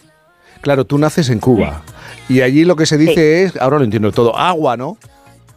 Claro. Sí, sí, sí, es por lo general, ¿eh? Claro, porque en realidad lo que hay es agua. Sí, alrededor todo pero es ¿para qué agua. cosas utilizáis esa expresión? Bueno, esa palabra, agua. Ah, pues mira, esto porque porque mm, es algo que yo venía diciendo desde desde que ca- desde que era chiquita, o sea, cuando me gustaba algo o alguien decía algo gracioso o escuchaba un solo de guitarra o algo algún riff bonito con la voz, me salía natural, ¿no? Lo de agua.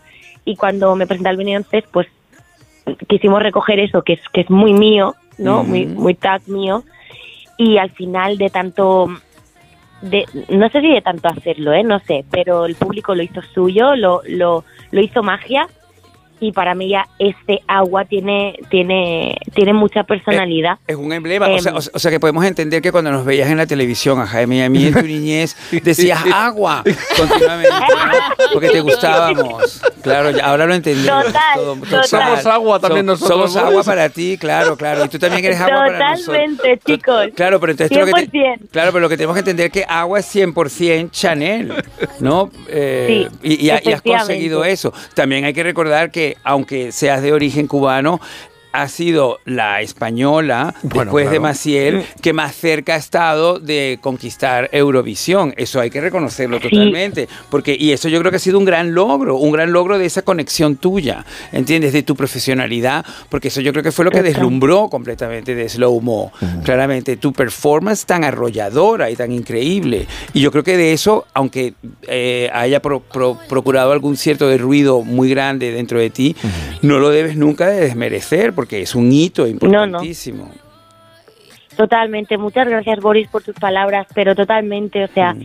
em, para mí es, es un comienzo con, con mucha luz y lo recuerdo con todo el amor y lo abrazo Mm. 100% y cada vez que veo a, a- a gente en la calle o en las firmas de discos, que he tenido firmas de discos estos dos días, eh, me encanta escuchar escuchar sus, sus, sus opiniones o sus anécdotas y, y, y es al final la gasolina que tenemos los artistas, ¿no? Claro. Oye, mira, tu disco se llama Agua, como estamos contando, y hace unos meses es que nos regalaste una versión de Agua de Pau Donés en catalán que me gustaría escuchar.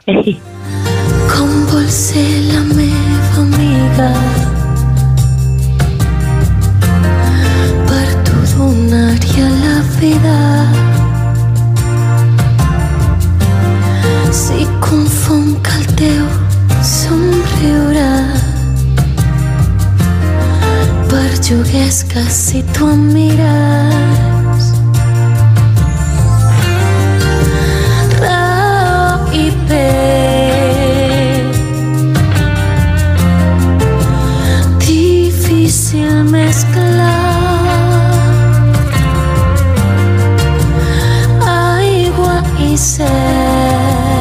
te estoy escuchando, te estamos escuchando. Qué maravilla.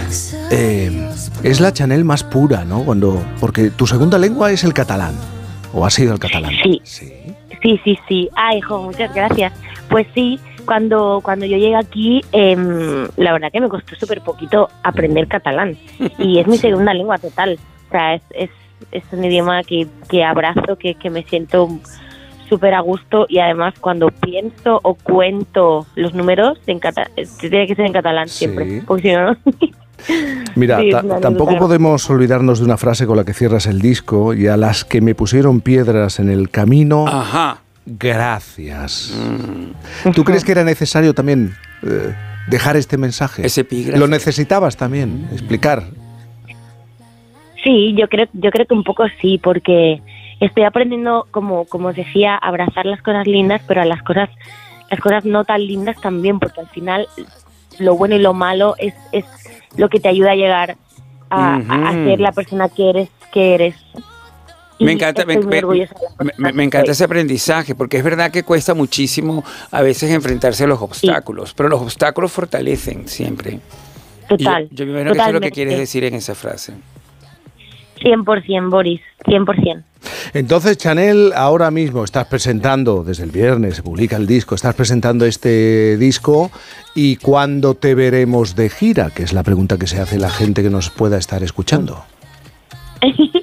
Pues mira, cuento que yo soy una persona como, como, pues como artista que soy, soy muy supersticiosa, entonces hasta que las cosas, eso, es- eso es como está. muy de vedette, yo lo sé, ¿vale? Pero, pero es que soy muy así, hasta que las cosas no estén cerradas, no cuento nada. Ah, pero. Bueno, claro, claro. Bueno, eso es que hay mucho trabajo Pero lo que sí que os puedo decir, obviamente que pues que llevo que llevo con mi entrenador físico preparador desde Ujú, verano, cogiendo ya fondo Ah, sí. em, y que ya estoy cerrando cositas para este año y obviamente no me voy a quedar.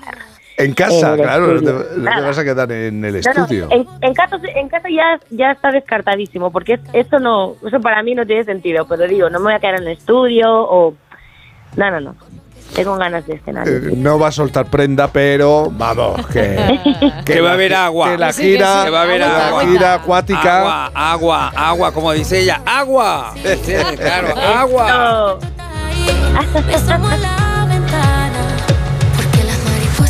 recuerdan a ti.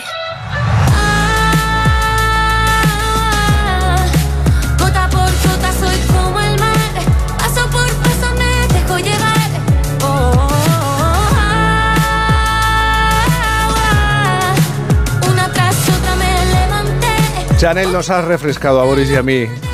¿Eh? ¿Verdad, Boris? Un domingo muy feliz. A mí me ha salpicado, pero para bien, También, ¿eh? a Isabel luego también. Te mandamos un beso enorme, ¿verdad, Muy Boris? grande. bailamos, te muy bailamos grande. mucho. y a vosotros. Muchas Agua. gracias por y por la entrevista tan bonita, de verdad. Muchas gracias. A ti, mi amor. amarrar, pero ya me solté. Con lo lindo me quedé. Por lo que siempre están. por lo ¿Cuántas veces te han dicho a ti, Boris? No, no. ¿Cuántas se me acerca alguien y, ay, yo es que te veía de pequeño? el viernes por la noche te veía de pequeño. ¿Y cu- y cuántas veces luego en casa practicas delante del espejo cuál es la cara que tienes que tener para asumir esa frase, ¿no? Y ahí- que siempre tiene que ser de agradecimiento. Por la supuesto. Bueno, es como lo mismo de las imitaciones, ¿sabes? Cuando, cuando a mí me empezaron a imitar muchísimo, yo a veces no sabía muy bien qué decir, pero un día escuché a alguien decir, como en un suspiro, Hombre. que me dijeron, es un halago, es un halago. Entonces, esa es mi respuesta siempre, es un halago, es un halago. Yo creo que es un halago. Eh, eh, sí, aprendes a creerlo. ¿Entiendes? Eso, pero eso también es. Lu- Luego yo cuando escriba mi epígrafe tipo Chanel, pues también diré, ha sido todo un gran halago. Y aquello de, ay, ¿te puedes hacer una foto? Es, es para, mi madre. No, o para mi abuela. Ay, Para- ay, ay, ay. Es Para así, mi abuela. ¿eh? Cuando mi abuela Es se para- entere, cuando mi abuela se entere que te he conocido, no sabes cómo se va a poner. Ay, pero es maravilloso. mucho. Hombre, también significa que ha pasado mucho tiempo y aún seguimos aquí, Boris. Eso es bonita manera de pensarlo. Agua. Que sí, chicos, que sí. Agua. Las 10.47, las 9.47 en Canarias. Cantizano, por fin.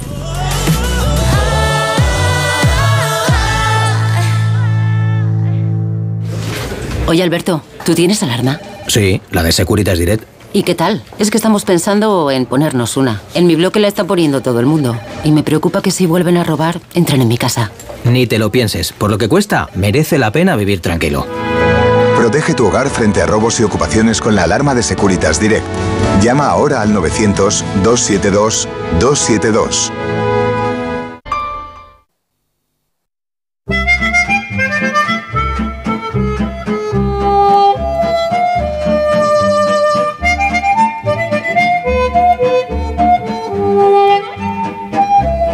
Lo que venimos aprendiendo, Isabel, mientras objetamos contigo, es increíble la de cosas que nos rodean que ahora no podemos ver de la misma manera. Esta temporada, mucha objetología, Isabel Lobo, Muchísima. porque tú lo que, vamos, lo que haces es buscarle, buscarle sentido a todo. A todo. Y te viene de niña. Lo intento, lo intento, ¿eh? Lo intento, pero hay veces que funciona y otras veces que no. Algunas veces se pasa la cosa de original, pero en esta ocasión os digo que voy a reducir los objetos a solo dos y luego ya cada uno que haga su lista de objetos, porque lleváis desde el año pasado sin objetar con lo que vamos a objetar sobre objetos para decir que otros objetos son tuyos.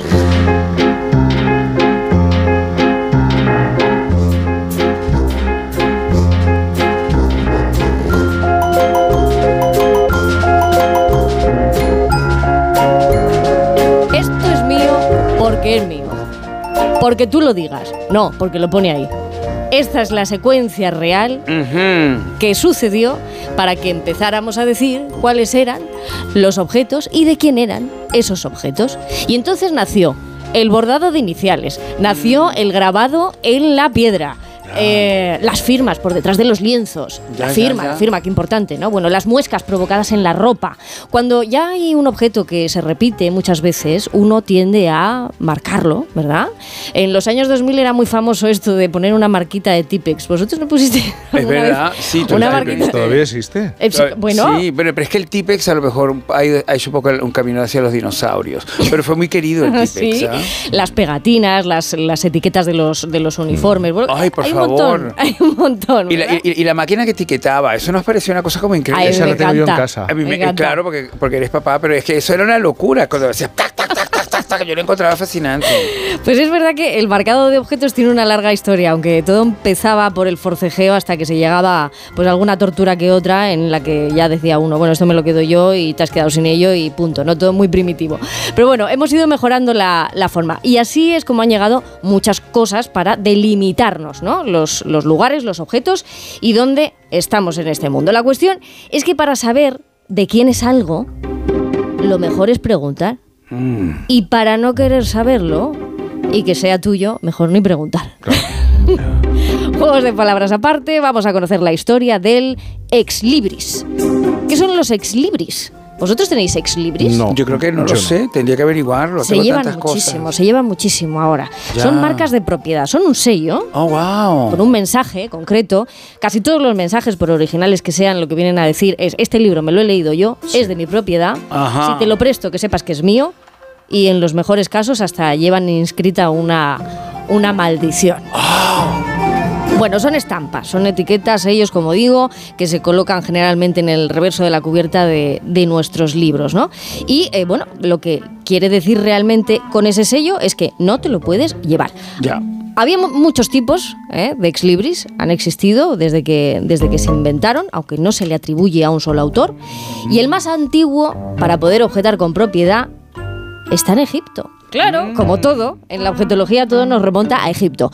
Todos los estudiosos parecen coincidir en que el ex libris más antiguo conocido es un ejemplar de cerámica esmaltada, o sea que el primer material con el que se hizo fue cerámica esmaltada, Qué elegante. mm, del faraón Amenofis III. Wow. Y, ¿Eh? cabi- y cabía en el ex libris el nombre de Amenofis, pero claro, como son conceptos, a lo mejor es más corto. Claro, a ver, ahí lo que era era combatir el robo y el vandalismo, con lo cual la frase venía a decir Ya, ya, ya. Y, y el fetichismo, porque una cosa de Amenofis, mucha gente la querría tener Sí, en su entonces, casa. si te encontrabas alguna tablilla que no sabías de quién era y veías esa inscripción, ahí lo que te venían a decir es que la ira de Asur y Nilil Ya. borren para siempre su nombre y su simiente de la tierra. Claro, Es para que no te lo llevaras. que se quedara ciego y sordo el que osara tocar ese objeto o llevárselo. ¿Mm? Bueno, la siguiente referencia la tenemos en, en lo que es la- el mundo medieval. ¿eh? Y esa ya la tenemos aquí, en España, en Asturias. Fijaos, en las bibliotecas monacales medievales, eh, también italianas,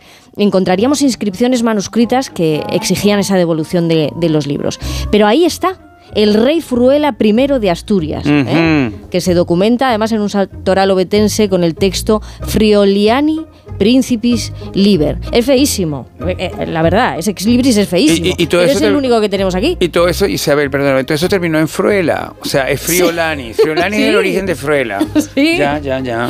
Entonces, bueno, pues así es como vamos eh, colocando ese objeto en el, en el mapa mundi. Es verdad que luego nos tenemos que ir a Alemania para conocer qué pasó cuando llegó la imprenta. Ahí es cuando se generan los grabados. Gutenberg. Efectivamente, y es el bávaro Hans Igler el que hizo ese grabado silográfico que era muy gracioso, porque hemos hablado eso de, de maldiciones o de bueno de poner tu nombre y soy el rey pin pin, ¿no? Bueno, pues el- lo que hizo el Hans Igler este fue poner un erizo y decir que eh, te daba un beso de erizo. Oh, wow. Pero el beso ¿Ese era de su erizo ex libris? Un beso de erizo, no sé qué. Claro. Para no porque- tocarlo. Ah. Para no tocarlo, Para no porque, tocarlo, porque te puede hacer daño las espinas del erizo. Mm. Sé que os va a gustar mucho el lugar donde se hicieron los exlibris más magníficos. Ahí hay que irse a la escuela de grabadores alemanes de finales del siglo XV e inicios del siglo XVI. Bueno, artistas de la calidad de Alberto Durero. ¿eh? O sea, vamos a ver. Estamos, estamos ya en, en nombres importantes. Jost Amann. Bueno, era de, de esperar que elaboraron magníficos exlibris. Y después, ¿qué se convirtieron los exlibris? Bueno, en grandes firmantes del patrimonio bibliográfico personal. Era la forma de decir esta biblioteca completa Este es mía. es mío. Pero todos los demás también. Y entonces esto se heredará en nombre de. ¿Eh? Esto era. Y, y entonces puedes de repente recibir como un cofre de ex libris, como herencia, por ejemplo. Podría Mira ser, ¿eh? Interesante. No es nada descabellado, ¿eh? No es nada descabellado. Lo voy a poner en mi inventario. Pues sí, porque además ahora hay un montón de fabricantes de exlibris actuales que tú puedes diseñar, los puedes hacer y son muy bonitos, ¿eh? Son muy, muy bonitos. Bueno, lo último que os cuento, Venga. una mención especial, lo que es a, la evolución del exlibris, bueno, evolución o en el mismo tiempo porque convivieron, es el sello de propiedad. Yo he traído el mío, yo tengo uno, lo tengo puesto aquí en este dedo. Es buenísimo. Es un sello, sí, bueno, ¿lo veis? Es Pero, un pero, anillo. pero parece como un anillo de pedida ¿Pero desde tiene? acá, ¿Qué es lo ¿no? que tiene tiene? una cosa. Lo que tiene, os lo voy a prestar y luego en redes Oh. sociales se va a compartir. Lo que tiene es el escudo heráldico del apellido. ¿Bien? Oh, del apellido, el, escudo heráldico. Entonces, todos los que estén ahora mismo imaginando que para qué sirve esto, pues que se vayan a la cera, al lacre, al cierre de los, de los sobres, de las cartas selladas. Es importante porque esto lo que hacía, ese anillo del sello lo que hacía, era pues eh, decir que, que no se podía abrir. Era de máxima confidencialidad. Entonces, bueno, es una forma eh, que tradicionalmente nos ha llegado hasta el día de hoy, que también, bueno, pues eh, sabéis que existe en el Vaticano, ¿no? La historia del anillo, del sello Claro, papal claro.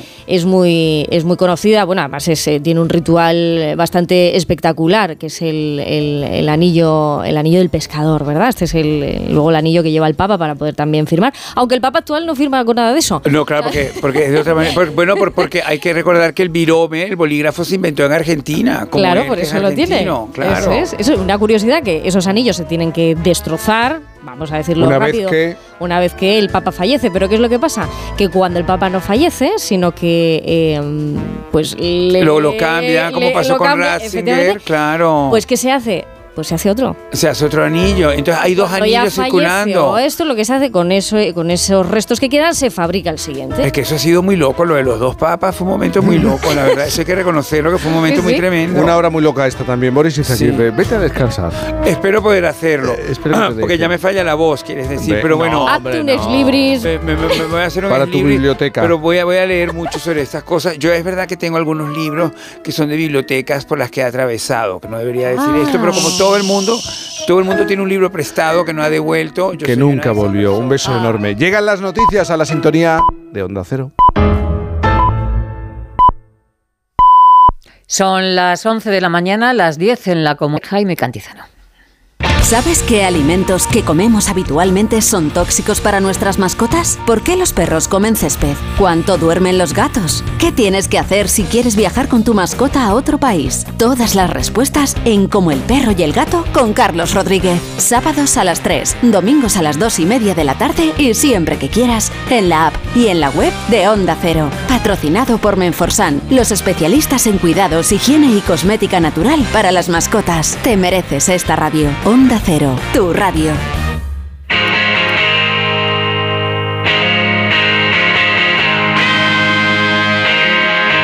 Por fin.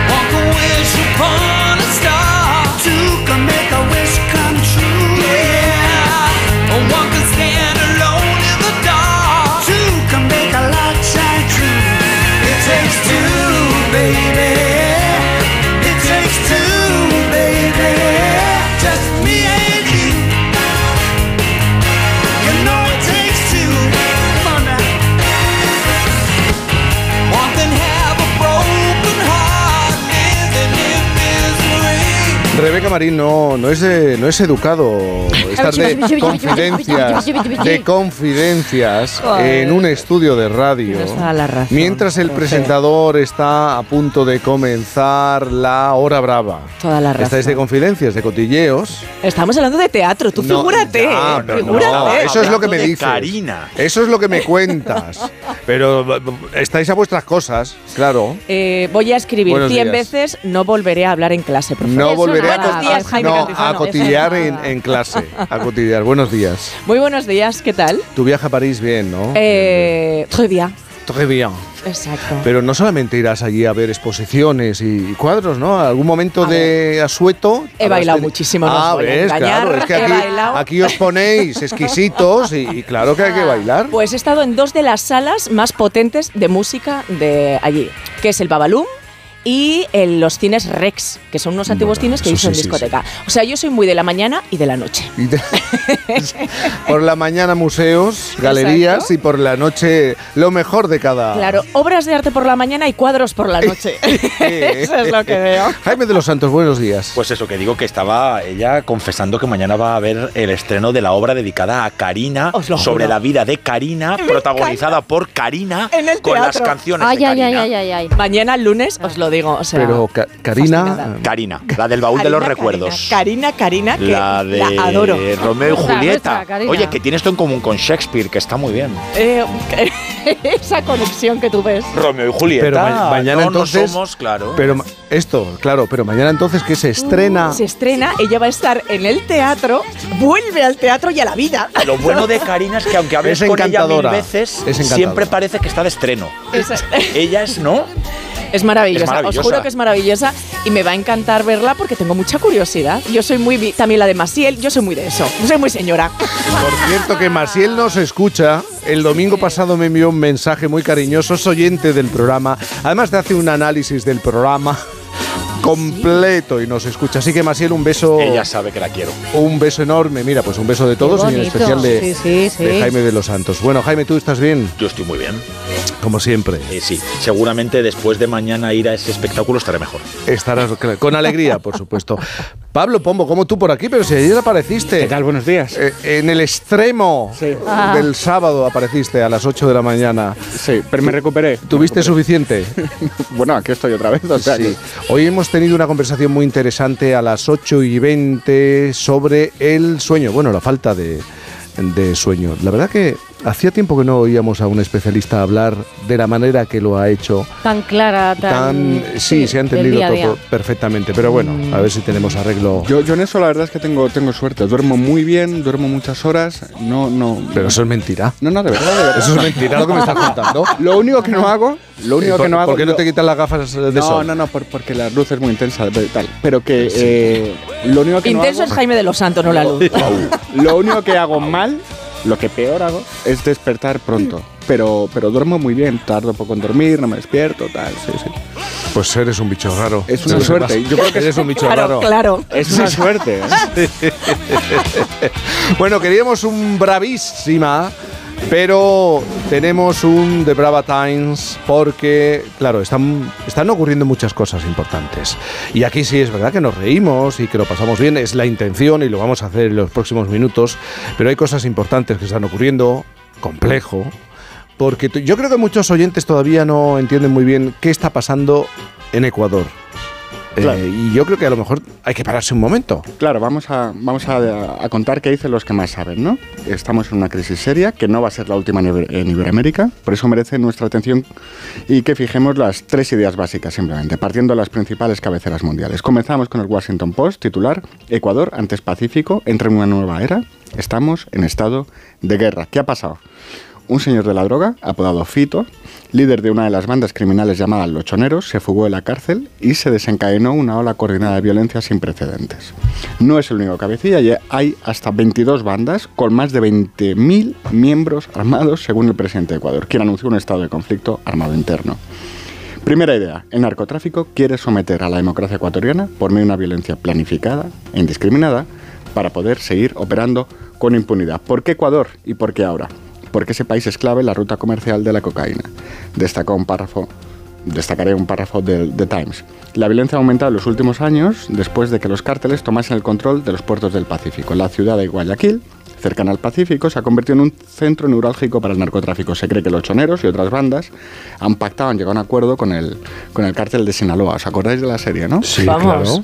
Pues ese- ese- eso es lo que está pasando. Por lo tanto, esta crisis se produce dentro de Ecuador, pero frente al narcotráfico internacional.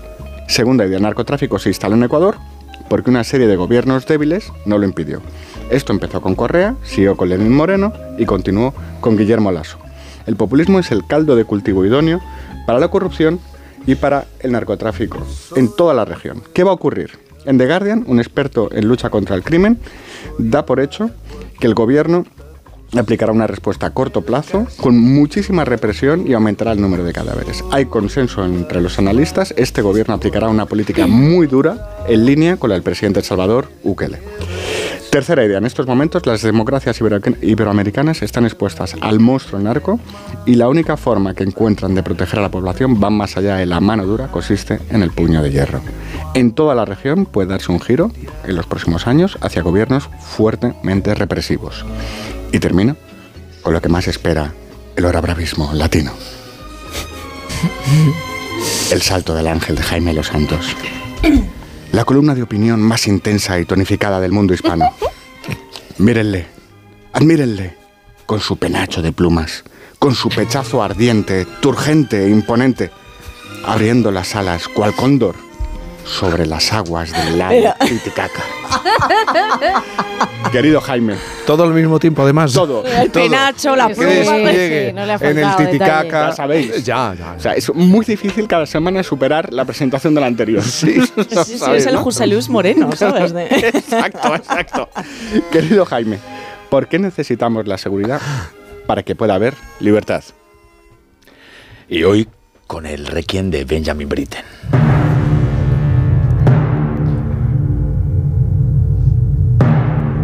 Con estos timbales que rememoran, para que nunca se olviden, los bombardeos nazis sobre Londres de 1941.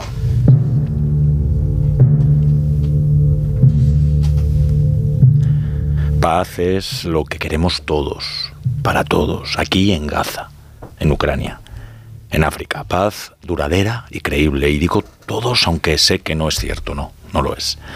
En el subcontinente americano, querido Pablo, por ejemplo, hay quien trabaja precisamente por no salir de una guerra que, como todas, es injusta y dolosa, y se ha impuesto la mano dura como única salida, para que no venza el miedo, la desesperanza.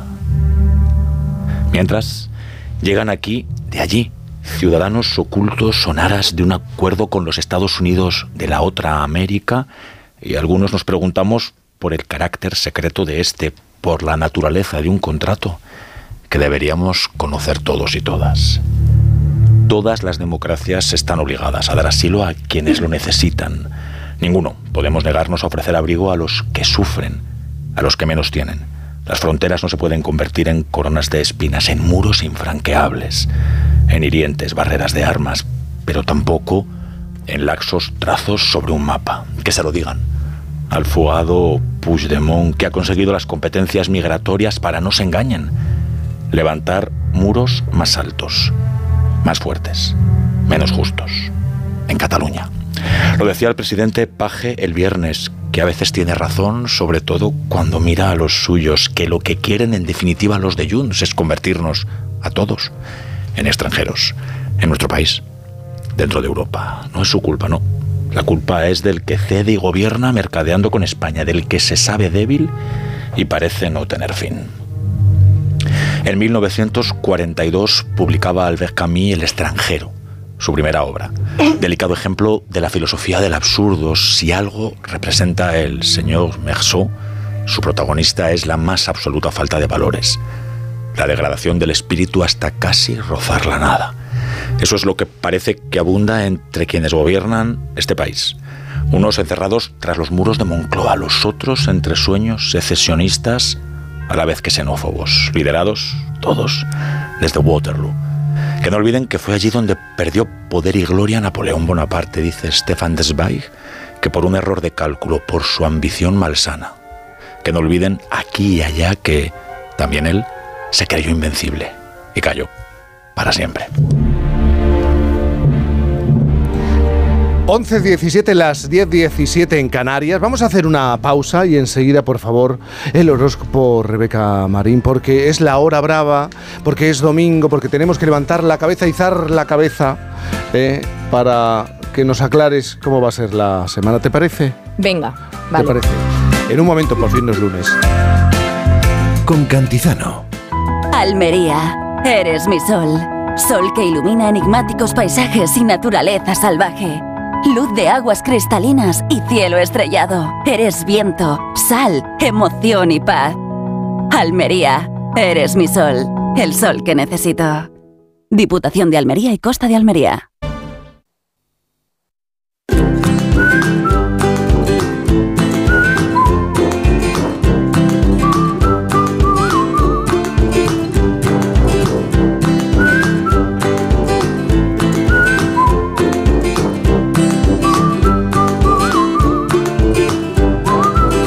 Si 2024 nos cambia un poco, ¿no? El futuro.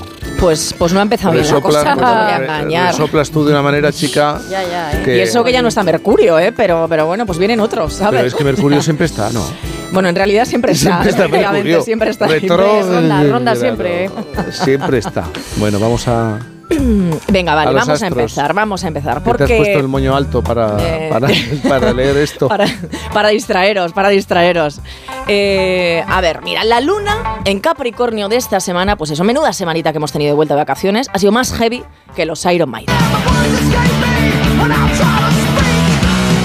Pues así de heavies y de hardcore empezamos, querido Piscis, porque te ha tocado. Bueno, más bien le ha tocado a tus compañeros, los otros peces, los de la costa gallega, asturiana y vasca, con los famosos pellets, que han llegado hasta sus playas.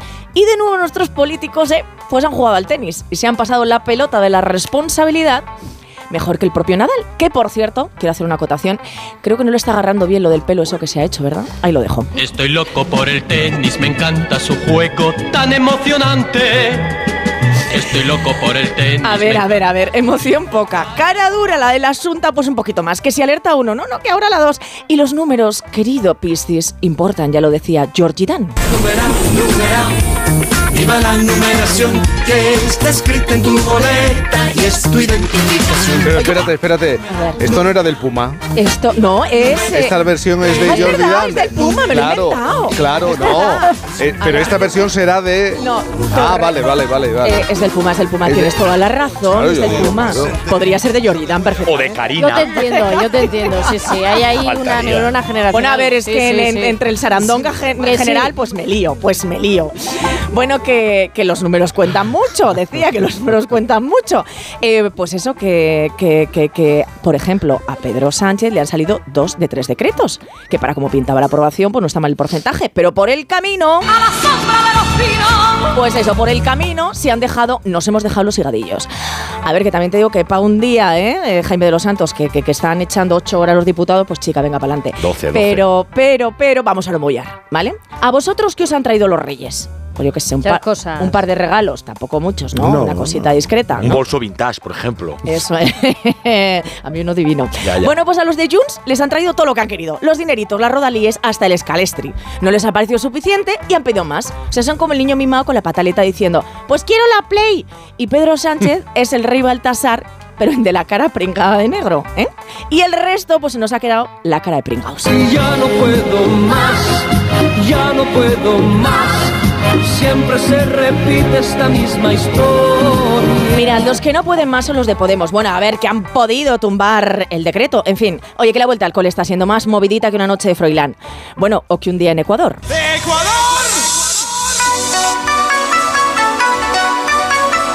Este es un temazo, ¿eh? Este sí me lo sé. Bueno, pues sí, allí, querido Piscis, como decía bien mi querido Pablo Pombo, los narcos se mueven como pez en el agua, como tú, y la han liado parda. Una guerra abierta entre cárteles y gobierno que veremos cómo acaba. ¿Quién podía imaginar que volvería de ese viaje? ¿Os suena esta canción? Pues la he puesto porque Tony Cantó ha vuelto y esta vez a la tele. Soy la llave de tu puerta y tengo siete vidas. Efectivamente, 7 o 17.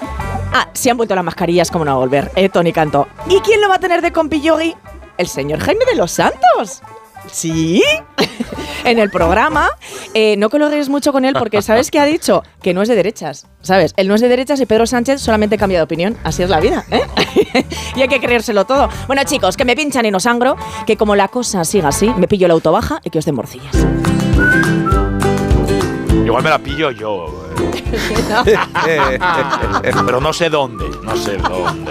No, lo de Tony Cantó es un ejemplo maravilloso de prestidigitación.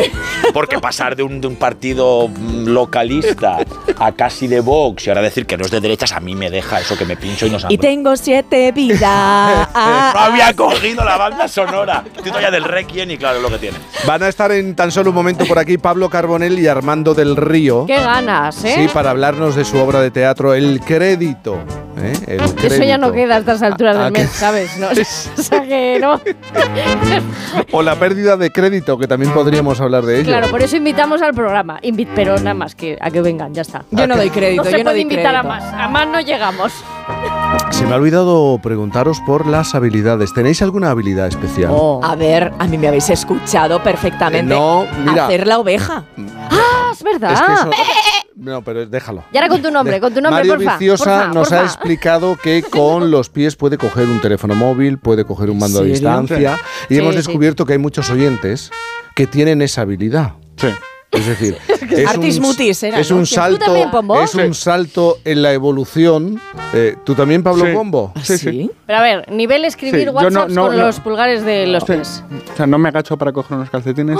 Jamás. Pero, pero lo dices en serio. Te lo prometo, sí, sí. Venga. Dedos, dedos prensiles. Pero, pero esto, pero, pero estoy hablando con una especie distinta. Extraterrestre. eh, tú, Jaime de los Santos. No, lo eh, mío es todo mucho más eh, tradicional. Yo friego mejor que nadie. Eso es de una verdad, habilidad. además me pongo Bueno, bueno. delante de la pila y soy el tío más feliz del mundo. Pero es un poco como Yolanda Díaz, ¿no? Que ya No, planchaba. plancha. En serio, con agüita caliente, esto como me da un buen rollo. Ay. Lo hago muy, muy, muy, muy bien. 11.27, las 10.27 en Canarias. Hablamos de teatro en un momento. Por fin, no es lunes. Con Cantizano. La vida es como un libro y cada capítulo es una nueva oportunidad de empezar de cero y vivir algo que nunca hubieras imaginado. Sea cual sea tu próximo capítulo, lo importante es que lo hagas realidad. Porque dentro de una vida hay muchas vidas y en Cofidis llevamos 30 años ayudándote a vivirlas todas. Entra en cofidis.es y cuenta con nosotros. Los bancos. Existe una opinión generalizada sobre nosotros y no siempre es positiva. De BBVA para todas las personas. La vivienda es una de las mayores preocupaciones de los españoles. Sin embargo, las cerca de 2 millones de hipotecas firmadas con bancos en los últimos 5 años demuestran que comprar una casa es posible. En BBVA creemos en un futuro mejor. Por eso trabajamos para que las personas y empresas prosperen. Conoce más en bbva.com. Te vamos a dar los dos mejores consejos para estar siempre en forma. 1 y 2, 1 y 2, 1 y 2. Apúntate al mejor gimnasio del mundo. Caminar por tu ciudad con Callahan Adaptation, el primer zapato que se adapta al pie y a tu forma de caminar. Fabricados en España por expertos artesanos y a la venta en las mejores zapaterías y en callahan.es. Callahan Adaptation, se adapta al pie, se adapta a ti. La avería del coche, la universidad de Ana. No sé cómo voy a llegar a fin de mes. Tranquilo. Si alquilas tu piso con alquiler seguro, puedes solicitar el adelanto de hasta tres años de renta para hacer frente a imprevistos económicos o nuevos proyectos. Infórmate en alquilerseguro.es o en el 910-775-775. Alquiler Seguro, la revolución del alquiler. Oye, Alberto, ¿tú tienes alarma? Sí, la de Securitas Direct. ¿Y qué tal? Es que estamos pensando en ponernos una. En mi bloque la está poniendo todo el mundo. Y me preocupa que si vuelven a robar, entren en mi casa. Ni te lo pienses. Por lo que cuesta, merece la pena vivir tranquilo. Protege tu hogar frente a robos y ocupaciones con la alarma de Securitas Direct. Llama ahora al 900-272-272. En cofidis.es puedes solicitar financiación 100% online y sin cambiar de banco. O llámanos al 900 84 12 15. Cofidis, cuenta con nosotros.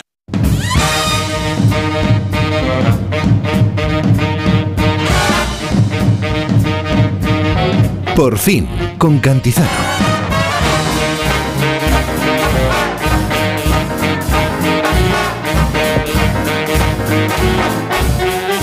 Esta es la hora brava, con gente muy brava, gente que disfruta de verdad con lo que hace. Y yo creo que están en un punto de sus vidas en, el que pueden eh, elegir proyectos que le ilusionen o al menos eh, tomar un camino que les lleve por la ilusión y el disfrute. Dos nombres destacados en el panorama nacional. Pablo Carbonell, actor, humorista, cantante, presentador, artista reconocido por el mundo del espectáculo. Y Armando del Río, que lleva más de 30 años en la interpretación y además ha montado su propia productora teatral y audiovisual para a lo mejor sentir esa libertad que permite tantos años de trabajo. Ellos valen para todo y llevan unos meses girando con la obra de teatro El Crédito. Los créditos necesitan garantías. Ya se lo he dicho, es así de sencillo. Lo lamento, pero es que usted no cumple con los requisitos mínimos de garantía. Oiga, ¿esta de la foto es su familia? Ay, por favor, tengo otros clientes, ¿te importaría? Yo que necesito ese dinero. Ya, ya, sí, venga, muy bien, adiós.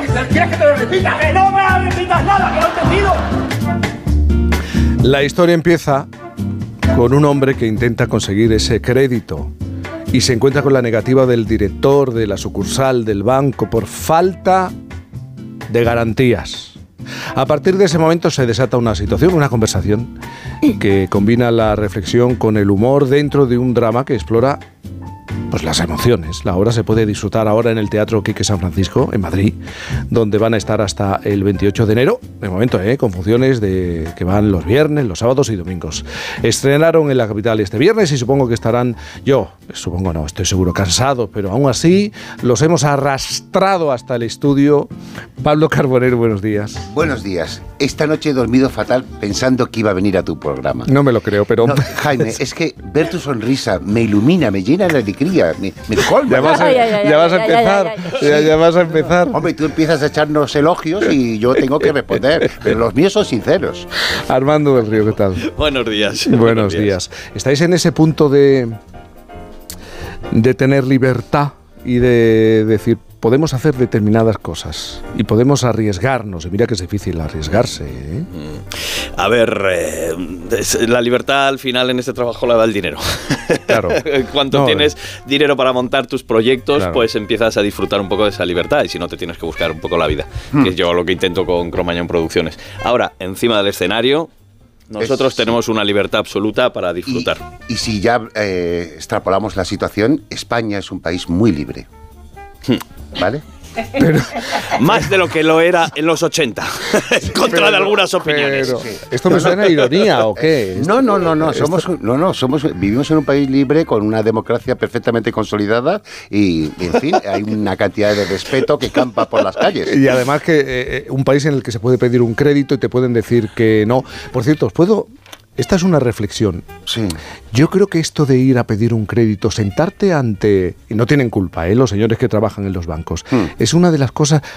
Yo no emplearía la palabra humillante, pero te sientes pequeño, te hacen sentir pequeño. Eso es porque te escrutan, te, te- te- te No. miran hasta, hasta el tuétano para ver si eres capaz de devolverlo. Entonces estás en una posición tal de inferioridad que... Pero que- es curioso porque eh, es que vas a pagar. Bueno, se supone que tienes que pagar. Es que vas a pagar, es que mm, eres cliente, ¿no? ¿No tenés esa sensación? No hablo de la obra de teatro, que también, pero... Hombre, es una situación muy comprometida porque por un por un lado tienes que dar darle la sensación de debilidad, de que necesitas, ese necesitas. dinero, pero también tienes que ofrecer una seguridad. Es, eh, digamos, es el primer paso que tengo que dar cuando voy a salir al escenario, es intentar aparentar que soy un hombre muy solvente, pero aparte que estoy eh, muy necesitado, pero no tanto como para no poder devolver el crédito. Es una situación en la que me planteo todos los días cuando empiezo a conversar con Armando en, en esta oficina bancaria. Cuento con un aval importante, o sea, aparte del el carnet de la, de, de la piscina y, y una foto de mi madre, que era muy guapa. Yo, yo, él, él está revisando mis, mis papeles, mis Yo estoy cosas, revisando y yo sus imagino papeles. eso. Pues tengo el carnet joven Ah, de, de- del autobús, no sé qué. El joven, dice. Abono transporte. Ya, pero lo tuve, en fin, el carnet de la, de, la, de la biblioteca de mi pueblo, en fin, cualquier cosa que él está mirando diciendo, estoy que estoy... Pero que- este- que este loco- es este esta?". loco, ¿qué Claro, hace? Yo pienso que ese- eso es lo que él ve. Pero yo tengo un, con- un alto concepto de mi palabra. Yo cuando doy mi palabra, o sea, mi palabra va a, a- a misa. Ya ves lo que le puede importar la palabra a una oficina bancaria, a un banco. Claro, y a partir de ese momento en el que el cliente se sienta ante el director y recibe la negativa, ¿qué es lo que ocurre en el escenario? Bueno, pues aquí las cosas se empiezan a complicar porque obviamente yo no le voy a dar un crédito sin garantías ni avales, aunque era de 3.000 euros solo. ¿eh? Hay que decir que es un Sí. crédito bastante comedido. pero, pero claro, llega un momento en el que este señor se saca de la chistera unos cuantos trucos. Oye, intenta convencerme, digamos, de malas maneras. eh, y, y bueno, al final me mete en un embolado muy importante en mi vida mm, matrimonial. Tampoco Eh, queremos dar muchos spoilers sí. porque, porque no, se puede contar A mucho. los tres minutos del drama, porque estás viendo un drama, de repente cae una bomba en el escenario, cae un... O sea, ca- se provoca un estruendo, es como si, de- yo qué sé, es una bomba de, es una bomba de risas, además, porque es que es la primera carcajada brutal que tiene, que Pero, tiene el o sea, es espectáculo. como si se hubieran mm, a- abierto las cortinas del templo de Salomón. O sea, eh, algo que sucede, un cisma. De repente, ¡bum! La catástrofe. Pero una verdadera bomba. ¡Patapum! Pero entonces, ¿dónde situamos la obra? Porque no deja de ser un drama, no deja de ser algo serio. eh, Al final la comedia viene del drama, o sea, Sí. el drama elevado a, a- a- a una situación absurda e imposible, un poco surrealista también, ¿no? Porque es que el- el- las cosas que se plantean eh, al final es de no, no me lo puedo creer. O sea, no, cierto, no, este, este señor no puede estar haciendo esto. Pero sin embargo lo No está te lo haciendo. podemos revelar. Jaime, vente a verlo. Por favor. Oye, y- yo os puedo hacer una pregunta. ¿Creéis que hoy día eh, hay esa falta de confianza porque la gente tiene falta de palabra o es al revés? Ah. Mira, yo leí una vez que todo el sistema occidental y capitalista, bueno, y eh, los negocios, en realidad todo, el comercio está basado en la confianza. En cuanto se quiebra esa confianza, se puede ir todo al carajo. Entonces, eh, nadie tiene confianza en realidad. La confianza te la dan eh, que tú puedas devolver un pago o que la mercancía me la traigas y yo te hago el pago. Pero la, la confianza real mm, yo creo que no se da ni en la familia. O sea, ¿sabes? Por lo menos en este caso de este personaje no hay una confianza O ni siquiera en la familia. especias, O sea, no nos ¿cuánto fiamos se de nadie? La, palabra dada se, está a la baja. Está a la baja, ¿no? Sí, sí, La sí. palabra, sí. Y, esta, y eh, bueno, creo que incluso el título de la obra, el crédito, juega con ambas cosas. Siempre pensamos que el crédito es un dinero que te van a dar en un banco, pero también es la credibilidad que tú como Total. persona eh, mm, eh, exiges, que claro. es lo que le pasa a mi personaje, que es un hombre quijotesco. Y este pobre señor, con el que la gente a pri- a priori no empatiza, porque es un director de banco y hay más gente que pide un crédito que directores de banco, es un, lo destrozo, lo- le hundo la vida, o sea, lo dejo hecho puré. Qué Y simplemente porque tengo un alto concepto de mi propia palabra y otra serie de cosas. Y de sí también- mismo. Y alto concepto de mí mismo. Pienso que tengo un gran sex appeal.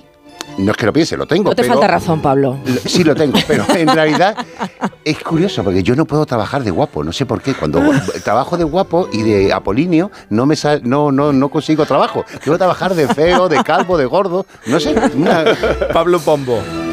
Bueno, eh, te- tengo la impresión, por lo que contáis, de que esto es una, una obra muy, muy, muy española, eh, porque si hay algo español, siempre lo ha sido, es la farsa. Sí. Y por lo que me estáis hablando, esto es una farsa, ¿no? Que es una, tomas una situación áspera, una situación difícil, Mm. una situación real, con su punto trágico, y la lleváis hasta el extremo Mm. de generar situaciones exageradas que solo, solo te pueden hacer reír.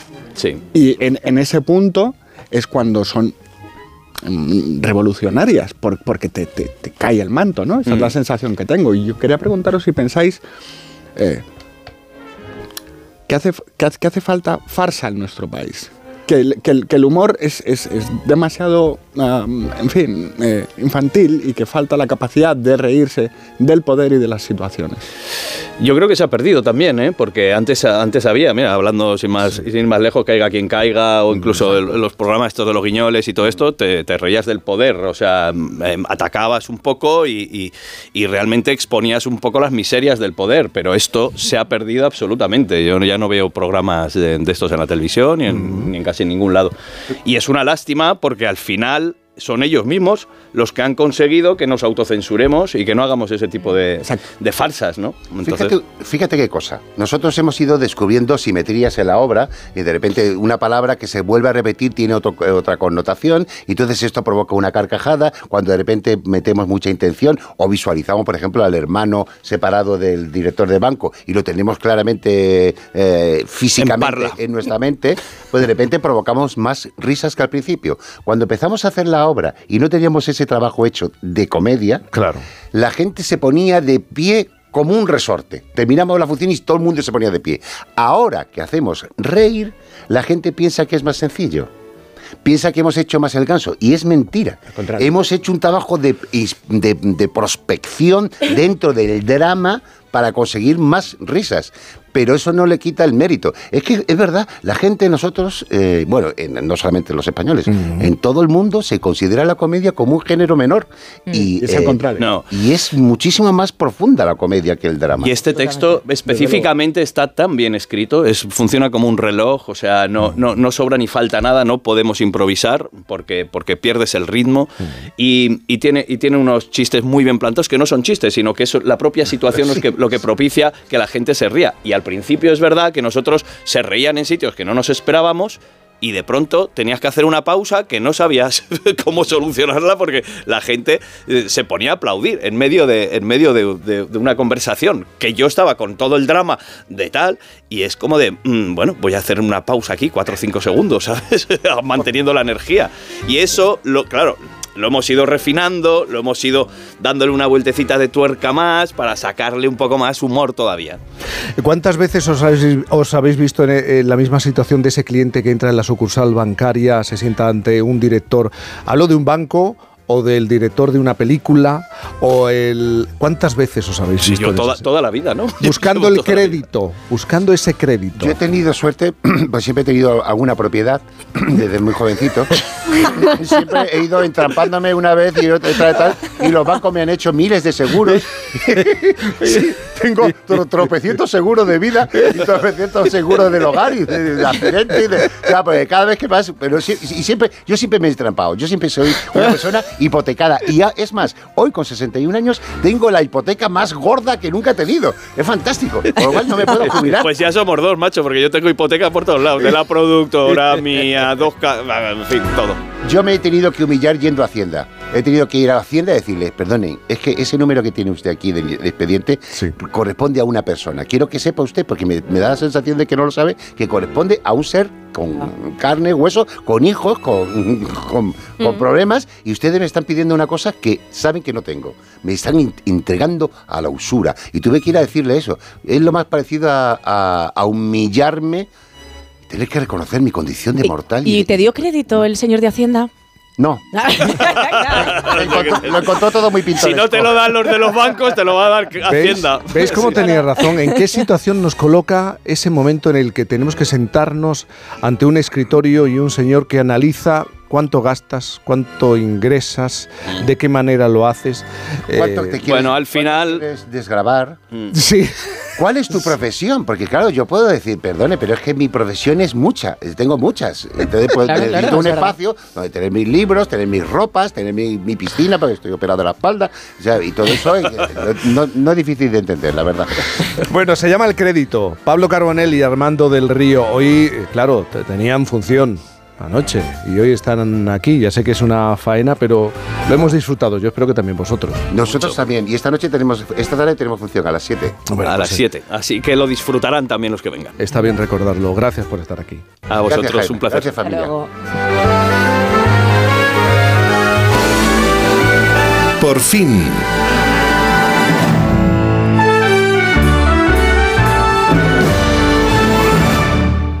Germán se ha comprado el frigorífico con mayor capacidad del mercado, con sistema de control de temperatura y de humedad, dispensadores de hielo y agua, y con wifi para comprar desde la pantalla integrada.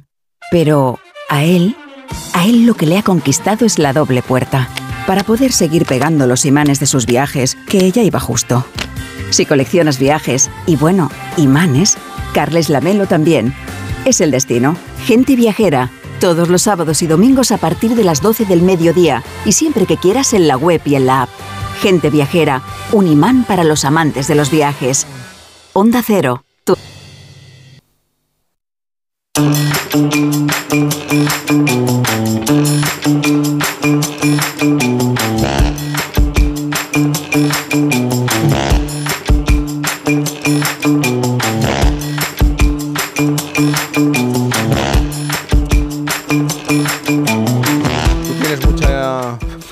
Mucha hipoteca que pagar. Pues, pues yo acabo de empezar. O sea, tengo más hipoteca que vida, te lo digo. Sí. Bueno, hoy, ¿qué nos quieres proponer? A ver, ¿Sobre a qué o quién nos quieres preguntar? Es verdad que es un poco obvio lo que os voy a proponer, pero creo que es súper necesario porque yo os diría que es de mis artistas prefes españoles, ¿vale? Sé que habéis hablado con una persona muy cercana a él, pero bueno, yo a los eh, oyentes les voy a hacer la pregunta. ¿Qué artista vasco celebra el centenario y es muy de peinarse al viento? Una- además, una conversación muy interesante con su hija, Susana. Eduardo Chillida. Chillida, efectivamente. Y es que yo a Chillida le tengo mucho cariño porque voy a empezar con una anécdota personal, ¿vale? Y ahora me diréis, mira tú que no parecías ñoña. Pues sí lo soy. Vale, a mí me llevaron al Peine del Viento, que es, ya sabéis es el conjunto de tres esculturas de hierro de Eduardo Chillida ubicadas en la Bahía de la Concha, en San Sebastián, y frente a una me pidieron que si me quería ir a vivir con esa persona, que me lo pidió, me llevó ahí expresamente. Oye. No me digáis que no es bonito. Sí, que es muy bonito, Yo ¿eh? le dije, sí, quiero. Y convivimos ocho años nada menos. Oye. Eh, ¿Qué me dices? O sea, que igual alguien dice, "Mm, pues es que no me gusta lo que hace Chillida. Bueno, pues, pues, pues eres un iletrao, pero chica como casamentero no tiene precio, ¿vale? Bueno, pues después de esto, ahora me pongo ya seria, Chillida fue uno de los mejores artistas, escultores, grabadores españoles, nacido en San Sebastián, como decía, y conocido por esas esculturas eh, maravillosas en hierro y hormigón. Un poco el continuador de Picasso, así de claro, os lo digo, ¿eh? Como casi todos, pues comenzó haciendo esculturas figurativas, pero tendió a la abstracción. Bueno, la mayoría de todas ellas se encuentran en medio de la naturaleza porque de eso va su obra, ¿vale? Reflexiona sobre la naturaleza y la sociedad y la relación entre ambas. Por cierto, tiene obra pública en ciudades de todo el mundo, en Berlín, en Madrid, por supuesto, en Múnich, en París, en Nueva York. Y este año eh, se cumplen 100 años de su gran museo al aire libre, el Chidi Centenario, Alecu, que no sé si habéis estado, ¿habéis estado? Sí. Vale, pues menos mal, porque yo creo que es visita obligada más que los domingos a misa, bueno, muchísimo más, porque el arte religión, queridos hermanos, ¿eh? Mira, dejaros de Euro Disney y catetadas así, llevaros a vuestros hijos al Chillida Leku, por favor. ¿Por qué? Mira, os cuento, es un museo creado en sí mismo como una gran obra de arte. 8 hectáreas de naturaleza, al ladico de Donosti, y en medio están diseminadas esas 40 esculturas monumentales. Por cierto, acaba de rebasar el millón de visitantes, ¿eh? Y ha logrado, que sabéis que yo venía muy francesa, pero inglesa también, The European Museum of the Euro Award. Toma. ¿Vale? EMYA. Pombo se ríe, pero perdóname, you know what I mean, ¿eh? bueno, es el galardón más importante en el sector, que no es como, como cuando tú ganas al mus, Pombo, ¿vale? Es algo de verdad, ¿eh? Y en el jardín hay hayas, robles, magnolios que conviven con un caserío del siglo XVI y por supuesto las esculturas en acero y granito en perfecto diálogo con el entorno. Bueno, ya voy acabando. ¿Y por qué es maravilloso todo esto? Y aquí voy al meollo de lo que más me gusta de Chillida. Mm. Es el concepto. Él tenía un sentido del goce público muy, muy desarrollado. O sea, él hizo ese museo para la gente, para que la gente lo disfrute. Y de eso va el arte, ¿no? El sentido de lo público. Eh, siempre decía que quería hacer pocas obras para mucha gente que no muchas obras para poca gente. Que me parece que es una frase que hay que esculpir en una plaza o me la puedo tatuar en los pechos que me entra, así os lo digo. Bueno, él era listísimo, decía cosas muy inteligentes, no mamarrachadas como tú, Pombo.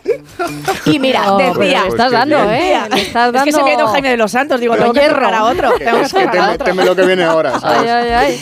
Bueno, y decía que era mucho más fácil saber lo que uno no quiere que lo que uno quiere. Por eso cuando él tardaba en concluir una obra, pues se acercaba más a lo que deseaba, ¿no? Y otra cosa, mirad, decía que el tiempo era una sucesión de presentes. Es decir, él estaba muy centrado en el ahora, ¿no? Que es una cosa que ahora mismo yo, pues mira, me meo en los plastas del mindfulness, ¿no? Mm. Porque Chillida lo había inventado hace mucho tiempo, ¿no? Estar en el ahora. Y los planificadores, esa gente que planea cosas, son sesgadores del futuro. Bueno, una última frase más. Decía que el arte no es el objeto, sino cómo cambia la persona ante el objeto que ve. Y no puedo estar más de acuerdo. Por eso cuando la gente dice, mira, chicas, que el arte me parece una chorrada, pues háztelo mirar. Porque a ti no te cambia ni chillida ni tu madre.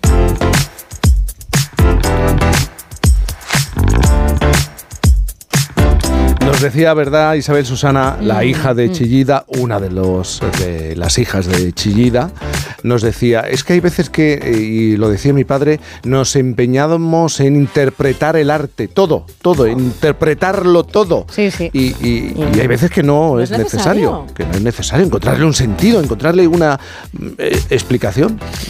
Sí. Es la emoción que te produce, ¿no? O sea, es que tampoco hay que ponerle palabras muchas veces. Bueno, por eso son emociones. Sí, Decía, decía Oscar Wilde que, que la belleza es superior al talento porque, porque no necesita explicaciones. Ay, la belleza. ¿Será bonita la semana? Yo creo que no, pero bueno, tendremos una semana más tranquila que la anterior, Pablo Pombo, por favor. Y ya nos Eh, enfrentamos al lunes. Va, va a ser, va a ser difícil superar lo que hemos visto esta semana, ¿eh? pero nadie puede atreverse a descartar que pase. Esta mayoría ha nacido para dar espectáculo. En cualquier caso, parece más probable que las cosas sigan la dinámica de las relaciones, de envenenadas. Primero la barbaridad, después la amabilidad con, con juego de victimización. ¿no? Es lo que tienen las relaciones tóxicas. Seguramente la migración marcará la conversación nacional. Por eso, por la toxicidad, viene el cuarteto de cuerda con la partitura de Lady Gaga, con este Bad Romance, con este romance malo. Es imposible predecir por dónde vendrá la sorpresa de nuestro culebrón ibérico. Ahora bien, sí se puede anticipar que se hablará de qué se hablará en todo el mundo. La situación en Oriente Medio sube en su nivel de riesgo y se enciende la luz naranja. El conflicto allí se puede ampliar. Y sube porque desde, hace semanas los hutíes, que son un grupo terrorista muy relacionado con Irán, están atacando buques en el Mar Rojo. Y usted me dirá, ¿y a mí qué? Pues mire, por allí, por el Mar Rojo, nos llega todo lo que pasa por el canal de Suez. Todo lo de China, todo lo de Japón, todo lo de la India, y no solo nuestras casas, sino nuestras fábricas. Es decir, una amenaza de primer orden a la economía mundial. Estados Unidos e Inglaterra reclamaron una acción conjunta para proteger los buques de los terroristas y España dijo sí y luego si te he visto no me acuerdo. De manera que durante los últimos días horas los norteamericanos y los británicos están bombardeando la zona en la que se encuentran los terroristas. Así que se enciende la luz naranja porque esto combinado con lo de Israel es un cóctel de alto riesgo para toda la región. Todo el mundo va a hablar de esto y nadie escuchará a España porque bajo este gobierno nuestro país ha dejado de ser fiable en todas las cancillerías. Nuestra política exterior tiene tres zonas prioritarias. El norte de África, donde nadie nos respeta. Oriente Próximo, donde no formamos parte de la solución por ser el país de Europa que menos defiende y más ofende a una de las partes, a Israel. Y América Latina, donde mm, dos días antes de las elecciones argentinas Sánchez insultó a Milei. Ah, un país en el que, bueno, pues tenemos infinidad de intereses. ¿no? Todo lo anterior nos ha hecho perder crédito de país ante nuestros socios europeos, singularmente Alemania, y también en el Atlántico, Estados Unidos. Este gobierno ha quebrado toda la política exterior española, que es una política de Estado, y no lo ha hecho porque tenga un plan, sino porque son muy chapuceros. Versos de tocata voladora para placeres fugados.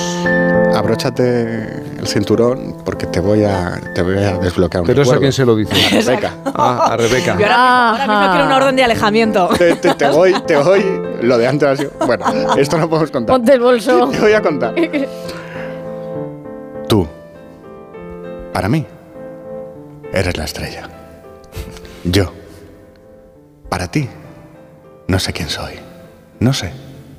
Vuela.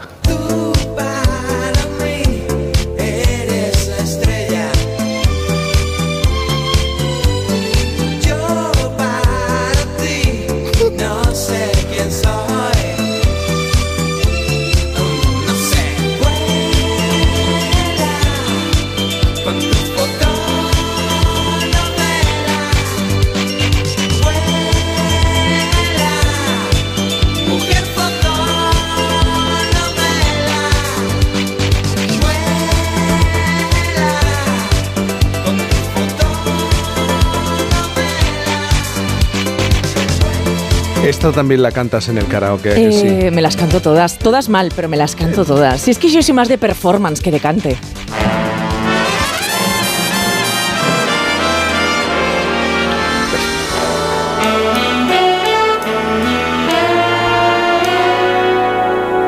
I've got the world on a string, sitting on a rainbow. Mira, hacía tiempo que no me enfundaba un smoking, así que me lo voy a, po- a poner. Zapatos de charol. eh, como Fran. What a world, what a life I'm in. Fran con Liza.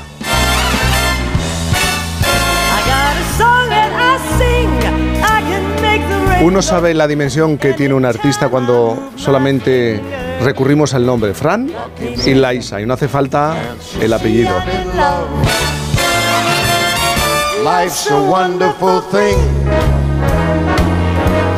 Hoy deberíamos hacer cosas maravillosas, sí señor, porque es domingo, porque es fin de semana, porque hay que disfrutarlo, porque pues van a subir las temperaturas mínimas y hay que, hay, que- hay que aprovecharlo.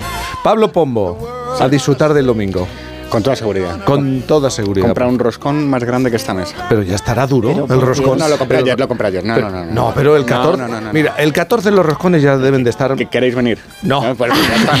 Comer más. Oye, pues sí. No, ¿Queréis más venir? de Me lo- Navidad no puedo me más. lo decís, No puedo más. No, no, no, no, ataquéis no, no. mi roscón. No, no. Rebeca Marín. Yo no quiero nada más sólido en mi vida. Yo, por favor, no. agua. es que un polvorón, un roscón, una, un cordero, por favor, no. Co- más, más comida relacionada con la. No, por favor. Una caña sí, ¿vale? O Una caña, vale, venga. As long as I hang on to the string, I'd be a silly so and so. Claro, yo escucho esta canción y a estos artistas y, y pienso en un suelo pulido, pulido, pulido, brillante, brillante, brillante. Isabel Lobo, nos vamos a bailar. Sí, yo ya estoy preparando la resina, ¿eh? que para esos suelos pulidos viene muy bien. Hacer muchas piruetas, pero sin matarte. ¿eh? Abrazos.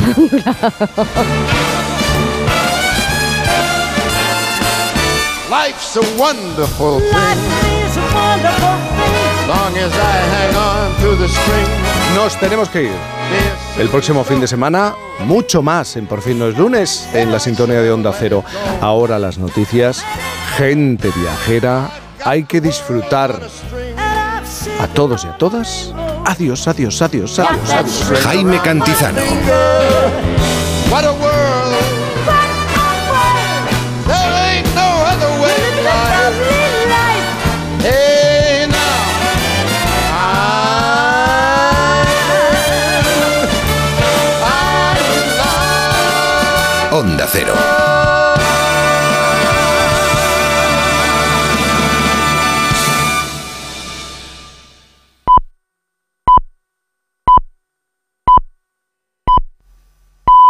Es mediodía, las 11 en la comunidad canaria.